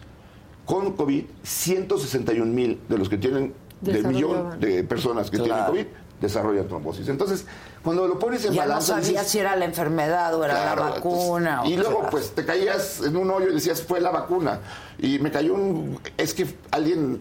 o sea, la- todos los efectos malos que hay ahorita... Es que le dio cáncer, seguro fue por la vacuna. No, bueno, pues la vida sigue. Claro, y hay, las enfermedades se aparecen desarrollan. Y, y no es culpa de una vacuna. Pero Claro. es complejo. Y, y, y yo creo que ahí sí, como dicen los médicos, ¿no? O sea, es el mal menor. ¿no? O sea, es el mal muchísimo. El beneficio menor. supera por mucho Claro. el posible daño que existe. Te están preguntando aquí mucho, sí sobre eso, COVID largo, Sí. pero por la disautonomía, porque Sí. mucha gente resultó, yo conozco un par con disautonomía después del Mujeres COVID. jóvenes, ah, habitualmente con presiones arteriales bajas, que tienen esta alteración. Fíjate qué curioso, el virus afecta al sistema nervioso en su totalidad. En la parte central, la racional, por eso mucha gente dice, tengo foggy brain, no puedo pensar, No, me concentro, ¿no? Eh, afecta el área emocional, mucha gente se deprime, entra con ansiedad, está eh, eh, enojada, y también el área autónoma, que es en donde tu sistema nervioso controla las funciones que tú no tienes que pensar, no tienes que pensar, el corazón tiene que latir más rápido ahorita, porque estoy en una entrevista, no, lo está haciendo solito. este, pero todo eso se desregula. Entonces la disautonomía es que son mujeres que de repente se les baja mucho la presión por liberación de adrenalina y se pueden desmayar y sientes que te puedes desmayar. Y el- hay lugares cerrados o cosas en donde tú no te das cuenta que tu cerebro liberó una gran cantidad de adrenalina y de repente pone freno y entonces ¡pum! Sí, a mí me ha pasado mucho eso. ¿Te acuerdas? ¿Se acuerdan de Sí, que me el válido, sí, Y hasta yo la le dicen diagnostiqué, válido doctor. porque viene del vago. Exacto. El nervio vago. Es Exacto. nervio vago. Es, Exacto. es- es una, es un síncope vagal. Y hemos visto muchas mujeres con esto y gradualmente hay que hidratarse mucho. Y lo vas eh, recuperando, ¿no? Sodio. Sodio, mandan como hasta cápsulas. de En Suecia, sodio. ¿sabes lo que hacen? Los meten en agua helada. Porque eso hace que se cierren los, los vasos y les ayuda mucho. Entonces, estamos haciendo varias cosas en- con varias universidades de protocolos para tratar de ayudar el COVID largo. Es, va a ser un problema de salud en el futuro. Se calcula que 10% de la gente que ha tenido COVID tiene COVID largo. Entonces, si oficialmente hay más de 600 millones de personas que han tenido COVID, pues por lo menos hay 60 millones de personas con COVID largo. Y probablemente el número de gente que ha Imagínate, tenido y los que COVID- no supimos. Es. Claro, Entonces- claro, claro. Yo siento que a mí me ha dado COVID muchas veces. Entonces, yo lo que creo es que hay que tener calma, tranquilidad. Sí hay algunos efectos, muchos se van quitando, pero Y pues los vamos otros aprendiendo pues, se van tratando Así es, así es, ¿no? así es, ¿La disautonomía se quita o se controla? Se controla y además aprendes a manejarla. Como dice Adela, eh, ya entendí que tengo disautonomía, entonces me empiezo a sentir mal, entonces me tengo que sentar, no voy a luchar con que me tengo que sentir Claro, bien. Vas claro. a parar tu actividad que estás haciendo, si puedes hincarte para que eso Y suba un poquito. las tu- piernas. Exacto, para subir un poquito tu presión, tomar sal, tomar agua, estar bien hidratado y, y, pues yo creo que tenemos que aprender que hay que confiar en la Y ciencia. a ser más sanos, doctor. Eso. A ser más sanos. Qué, qué importante eso, Adela. Sí. Cuando, cuando hacía los primeros videos, videollamadas, porque pues no podía atender pacientes en consultorio, porque contagiaban a los demás, Claro, además. claro, no solamente a mí, sino a todos los demás. Entonces les decía, oye, ¿cómo estás de peso? Y me decían, bien. Y cuando hacía la videollamada decía, bien. Y entonces di- dije, no, ahora voy a preguntar, ¿cuánto pesas y cuánto mides? claro. Porque para el mexicano, estar gordito es Ese normal. es normal. está bien, sí. Y una vida súper sedentaria. Claro. Sí, este, sí, sí, la comida que no es. le- todo eso tiene que empezar a modificarse. Las porque- guajolotas. Las guajolotas. No, sí, o sea, sí. Los tamales de chipilín. Sí, los tamales de chipilín. Todo eso Las no aguas ayuda mucho. frescas, que es pura azúcar. Así es, tenemos que aprender a comer mejor, a hacer más ejercicio, a tratar de dormir las horas que debemos. Creo que eh, te la pasas la vida tratando de tener un mejor futuro y entonces cuando llega el futuro no tienes Ya no salud te- y entonces ya no lo disfrutas. Es cierto, es cierto. Mira, dice Brenda Hernández, gracias doctor por compartir sus conocimientos y cuidar de nosotros los mexicanos. Mis colaboradores y familia seguimos usando cubrebocas y seguimos tomando medidas. Tengo tres vacunas de Pfizer, me gustaría ponerme una cuarta. ¿Es recomendable? Sí, que vaya a Estados Unidos y se ponga la bivalente, que por cierto ya dijo el gobierno mexicano que no le interesa. Tampoco. ¿Qué quiere decir la bivalente? Quiere decir que tiene la variante original y la variante de Omicron. Y entonces es una vacuna ya actualizada.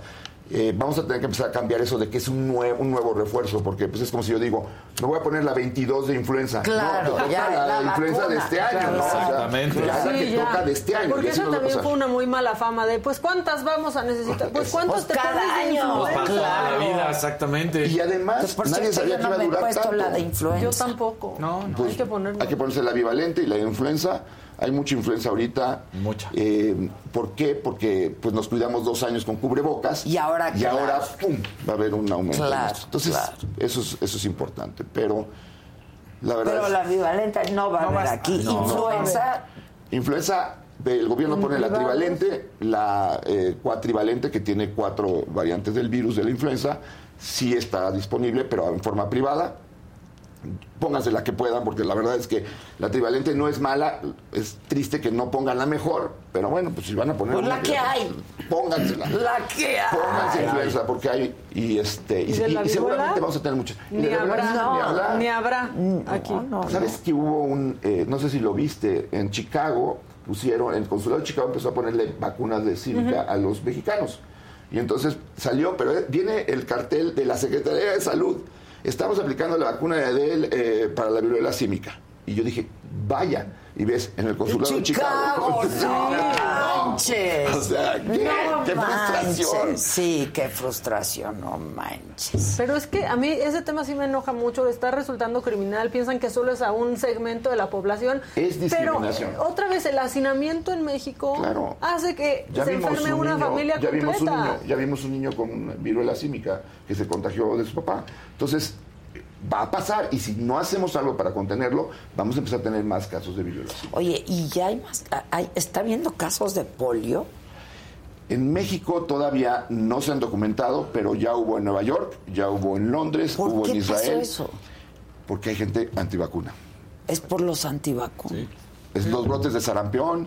Y ahora te voy a decir otra cosa que es triste, Adela. Uno de cada tres niños en México está bien vacunado con el eh, fracaso que ha habido con los programas de vacunación. Con el gobierno actual, eh, solamente una tercera parte de los niños tienen esquema Completo, de, vacunación. Oye, cuando, cuando era buenísimo el esquema de vacunación en México. De lo Paco, mejor. De lo mejor. dato, y no te quiero hacer enojar más, pero Ay, Paco. el principal cáncer de la mujer es el cervicuterino, el del Sí. cuello de la matriz. Hay una vacuna que es la vacuna del papiloma humano. Sí, Los datos que tienen ahora, México pone el 0.3%. Somos el peor país Y la de América. ponían. Y la ponían. Y la Sí. ponían. Entonces, Yo se la puse por- a mi hija, a mi A mí hijo. eso, así como porque se dices- ponen mujeres y en hombres. Claro. Claro. Si a, si a ti tú dices, me enoja eso, a mí eso, la falta de quimioterapia para los niños, eh, o sea, el ya tener un hijo con cáncer, que sepas que hay un medicamento con lo cual Y lo puedes no curar y que no te lo están dando. Entonces dices, es que sí está México enfermo. Sí. Y necesitamos todos tratar de ayudar a que sane. Sí, sin duda, sin duda. Hay mejores vacunas que otras. Sí, seguramente las mejores vacunas van a ser las de RNA. Eh, son las que parece que dan un- una mayor eh, alza de anticuerpos y que duran más, Más. tiempo. AstraZeneca es una excelente vacuna y, y además fue increíble que eh, la Fundación Slim pudiera apoyar con eso, porque fue un mérito enorme. Eh, pero pues mira, eh, yo te diría, no hay peor vacuna que la que no te pones. Claro. Entonces, pues si aquí tenemos de chile, de limón y de sea. pues póntela, porque no vas a si no puedes. sea, La que póntela, sea. Pero aparte, especialmente en México, estamos acostumbrados a que si vemos eh, que están vacunando, Vamos, o sea, a mí me tocó una vi en el Yo parque que estaban había vacunando. preguntado qué vacuna Eh, me están poniendo de influenza. Nunca. Es que justo es eso, en el parque unas enfermeras, ¿no? Con todo puesto que estaban vacunando porque era una jornada de vacunación. Vas, ni preguntas, o sea, vas y te la ponen y me acuerdo que esa vez dije, órale, ni o sea, me dijeron que es para la influenza, vi que estuviera todo cerrado, pero No ni pregunté. preguntas. Es que esa va a ser la cultura ahora. La mejor manera de prevenir las enfermedades, pues la única enfermedad que se ha erradicado del planeta, la viruela negra, la viruela humana, pues fue por la vacuna. El último caso es en Somalia en 1978. Es, es- es- es una maravilla la vacuna. Entonces, Claro. luchemos por eso. Oye, ahora, por ejemplo, sabemos que la de la influenza nos la ponemos cada año, sabemos que la polio te la pones una, etcétera. La de COVID, ¿cada cuánto? O sea, porque aquí hay gente que está preguntando, ya me puse cuatro, me pongo la quinta, o sea, Mira, ahorita la regla es que si llevas más de seis meses y tienes más de 50 años o una comorbilidad, tienes que ponerte un refuerzo. ¿Qué tanto va a durar la pandemia? Ven- venimos hacia la baja en cuanto sobre todo a mortalidad y hospitalizaciones. Entonces es muy probable que la próxima vacuna vaya a ser en un año. Claro. Pero no hay tiempo porque, a ver, lo que hemos aprendido en esta pandemia es decir, a ver, ahorita se sabe esto, no sé cómo van a ser seis meses, porque esto, nadie pensó que íbamos a estar hablando aquí tres años casi después de que empezó COVID. Está Empezó en noviembre, ¿no? en Exacto. noviembre del 2019 y estamos en noviembre del 2022 y seguimos hablando de COVID. Bueno, yo ahorita que me sentía mal, lo primero que te dije fue, no es COVID, porque Sí. claro, me sentía mal y ¿qué fue lo primero que hice? Una prueba. Una prueba de COVID. Que, por cierto, somos el país 167 En el número mundo de en pruebas pruebas. por millón de habitantes. Solamente Haití y Nicaragua No, hacen menos no, pruebas que no, nosotros. No, Eso, por eso cuando me dices eso, tembló. Sí, tembló. Sí, tembló, tembló, y tembló. Este libro está a la venta en todas partes. Sí, está. Es editorial Aguilar. En todos, en- en- tanto en la forma digital, en la forma eh, este, escrita, en cualquier librería, y el audiolibro sale hoy. Ah, lo narro, ah, lo narro yo y les pido en el último capítulo entonces que saquen una libreta y escriban su historia, Su para que pues no se quede nada más el audiolibro.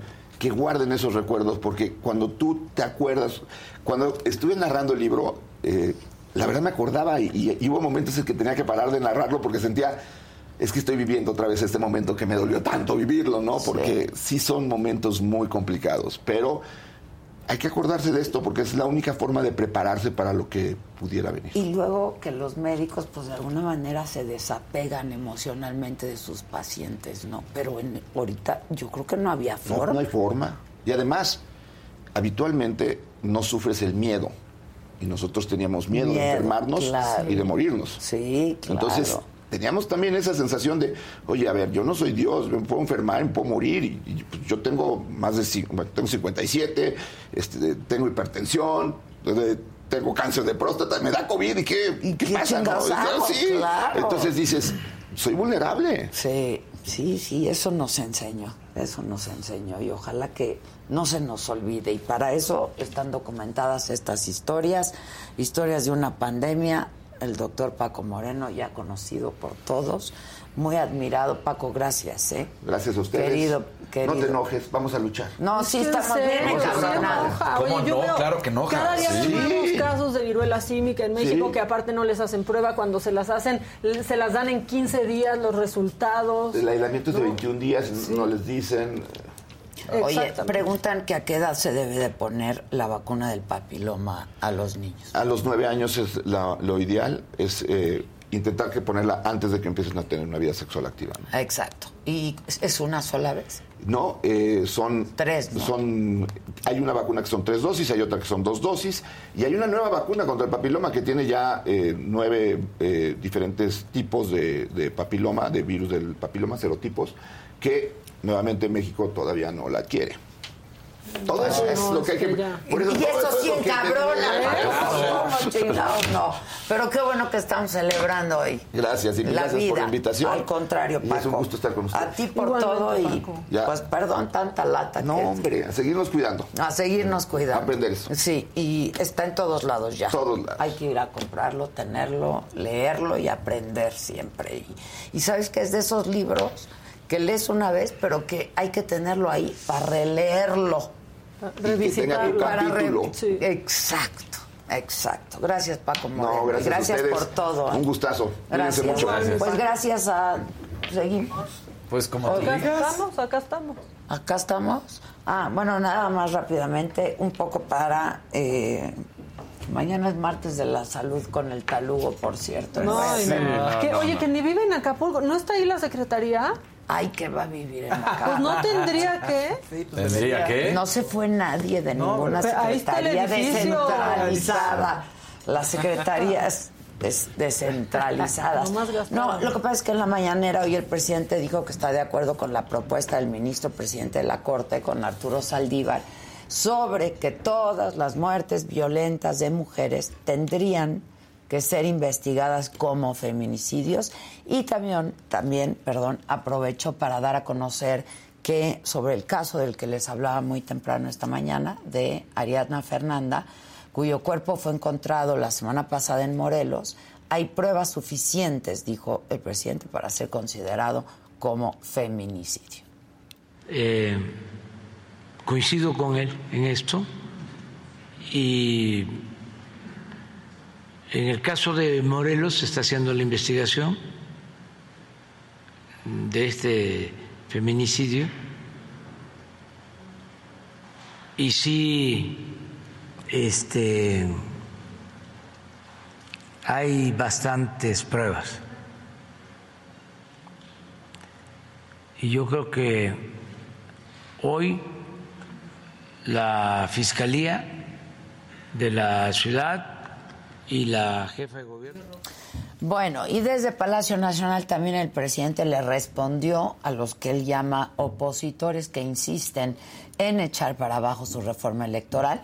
Dijo que esta campaña en su contra obedece a que los conservadores quieren seguir robando, porque lo que se busca, dijo, es reducir presupuestos y evitar fraudes electorales.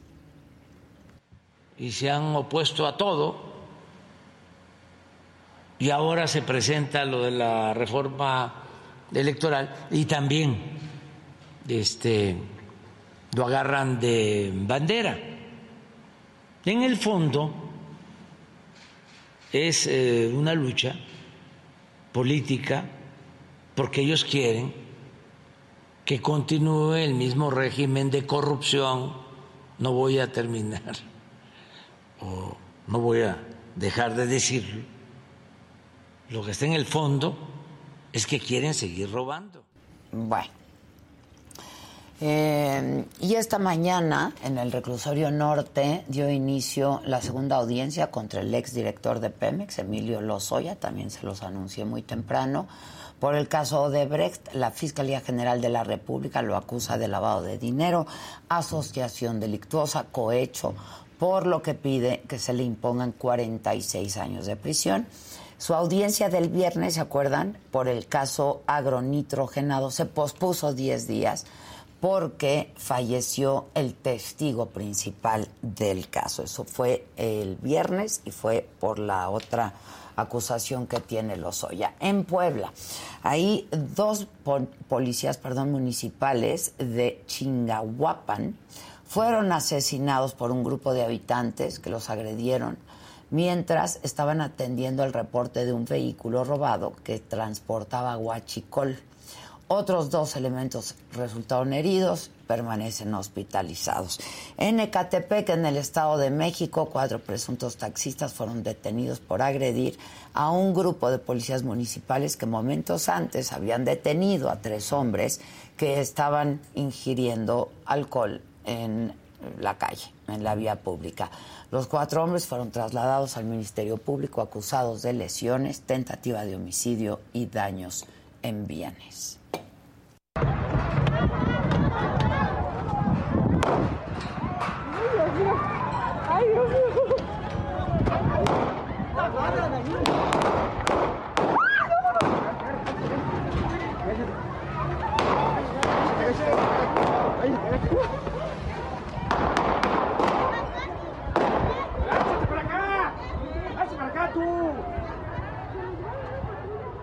Bueno, y en lo que yo estaba leyendo este resumen informativo, me llega información eh, de que la jueza difirió 10 días hábiles la audiencia de Emilio Lozoya, eh, también por el caso Odebrecht. La defensa pide más tiempo para revisar información de la constructora brasileña.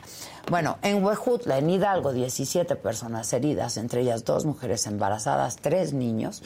Es el saldo de una explosión, otra vez, por el mal manejo de la pirotecnia. Fue durante las fiestas de Chantolo 2022, donde pues quemaron este torito. Se salió de control y provocó esta tragedia.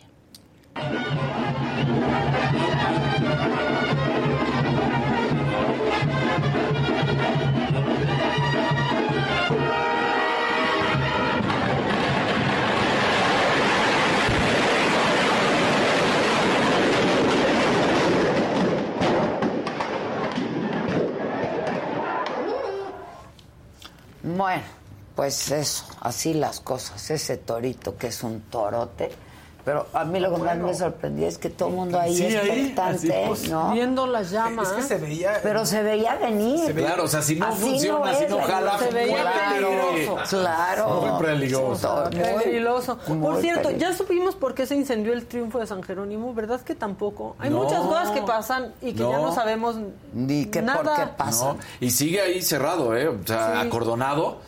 Y Con nada. Santa Claus estoy con el primer piso Exacto. intacto, Sí, sí. pero todo lo demás. Oye, No me están sabe nada. molestando por mi gallo Claudio. Ay, no oye molestes. mucho. Ay, gallo. Claudio. Ahora por eso vamos. No, no es cierto. Exacto, No, hombre. ¿cuál? Pero aparte, No. si hubieran, o sea, que no escucharon el jueves y el viernes, esto Sí, es nada. no, no el viernes. No, el viernes ya no. No, el viernes sí, el No, el jueves viernes no. sí. El jueves ya no pude porque no, tenía voz y O sea, me sacó Dios. del problema Paco Moreno para Sí. poder venir. Ya no aguantamos, pues fue cuando dijiste, ahorita. Ya me voy, Sí. sí. Sí, sí, sí, sí. Este. A ver, sí, resultado de la encuesta uno. Y dos, que cuándo vamos a Culiacán. El jueves estamos ahí, volamos El el, jueves miércoles. estamos ahí. Volamos Ajá, miércoles, volamos miércoles. jueves transmitimos desde ahí. Y jueves Regresamos, regresamos. tú ya no. Yo, yo Dijiste que no. Yo Por eso. dijiste no. Por eso. Dijiste como que ya andando por ahí. Sí, ya andando por ahí, me Pues quedo ya. por ahí. Exacto. Este, pero. ¿en dónde vamos a transmitir? Preguntan. A ver, Ah, en el Jardín Botánico de Culiacán. Qué bonito. Desde ahí vamos a estar. vamos a andar de culichis. Pues vamos a andar de, De culi, culichis. bien culichis. Que hace mucho calor, me culichis. dijeron. ¿Ah, sí? De aguas, me dijeron. Que vayamos ligeros, seguro. Ah, qué padre. Oye, llegamos todo el Qué a frío. ¿eh? gusto. Sí. Ay, sí, qué gusto. Tantito, yo no he dejado de tener frío en todo el programa. Ve, mira, o sea, helada, ve así yo helada, también. tú. No, ya está calentito. Ah, sí, Porque es que los sí, hombres los siempre hombres son una bolsita de agua caliente. bueno, pues aquí estamos. Uy, ya me dijeron, puede ser cáncer de garganta. Ay, no, ya, por Muchachos, favor, ya, por favor, ya no podemos seguir Se llama cosas. laringitis y ya. Ya, por favor. No, ya, es que a ver, también esas historias tenemos que dejar de consumirlas.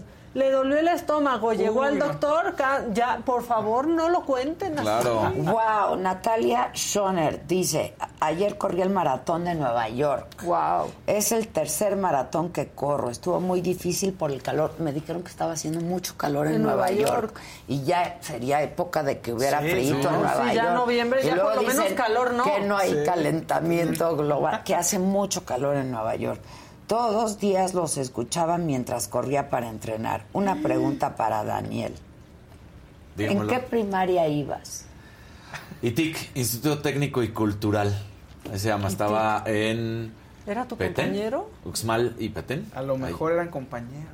No sé, pues puede ser. Pues por, yo, creo que por eso yo te reclaman, Ah, sí, por gorrito. eso. Y que si le- vamos a ir a Badiraguato, pues no que nos invitó ahí el presidente municipal. En vez de que haga un museo para el narco que nos lleve a nosotros. Hasta que inauguren el museo vamos a ir a cortar el listón.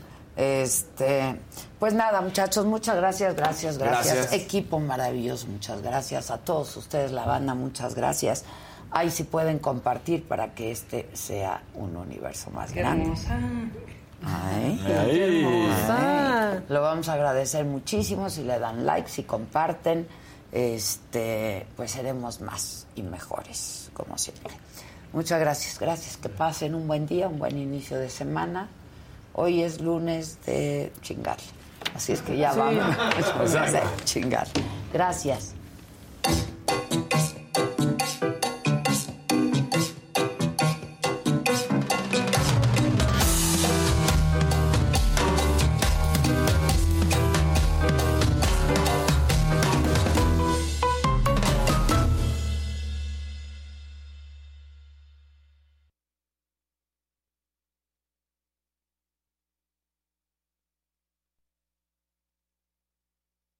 A algunos les gusta hacer limpieza profunda cada sábado por la mañana. Yo prefiero hacer un poquito cada día y mantener las cosas frescas con Lysol. El limpiador desinfectante Brand New Day de Lysol limpia y elimina el 99.9% de virus y bacterias. Y puedes usarlo en superficies duras y no porosas de tu hogar con una fragancia que lleva a tus sentidos a un paraíso tropical. No solo limpies, limpia con Lysol.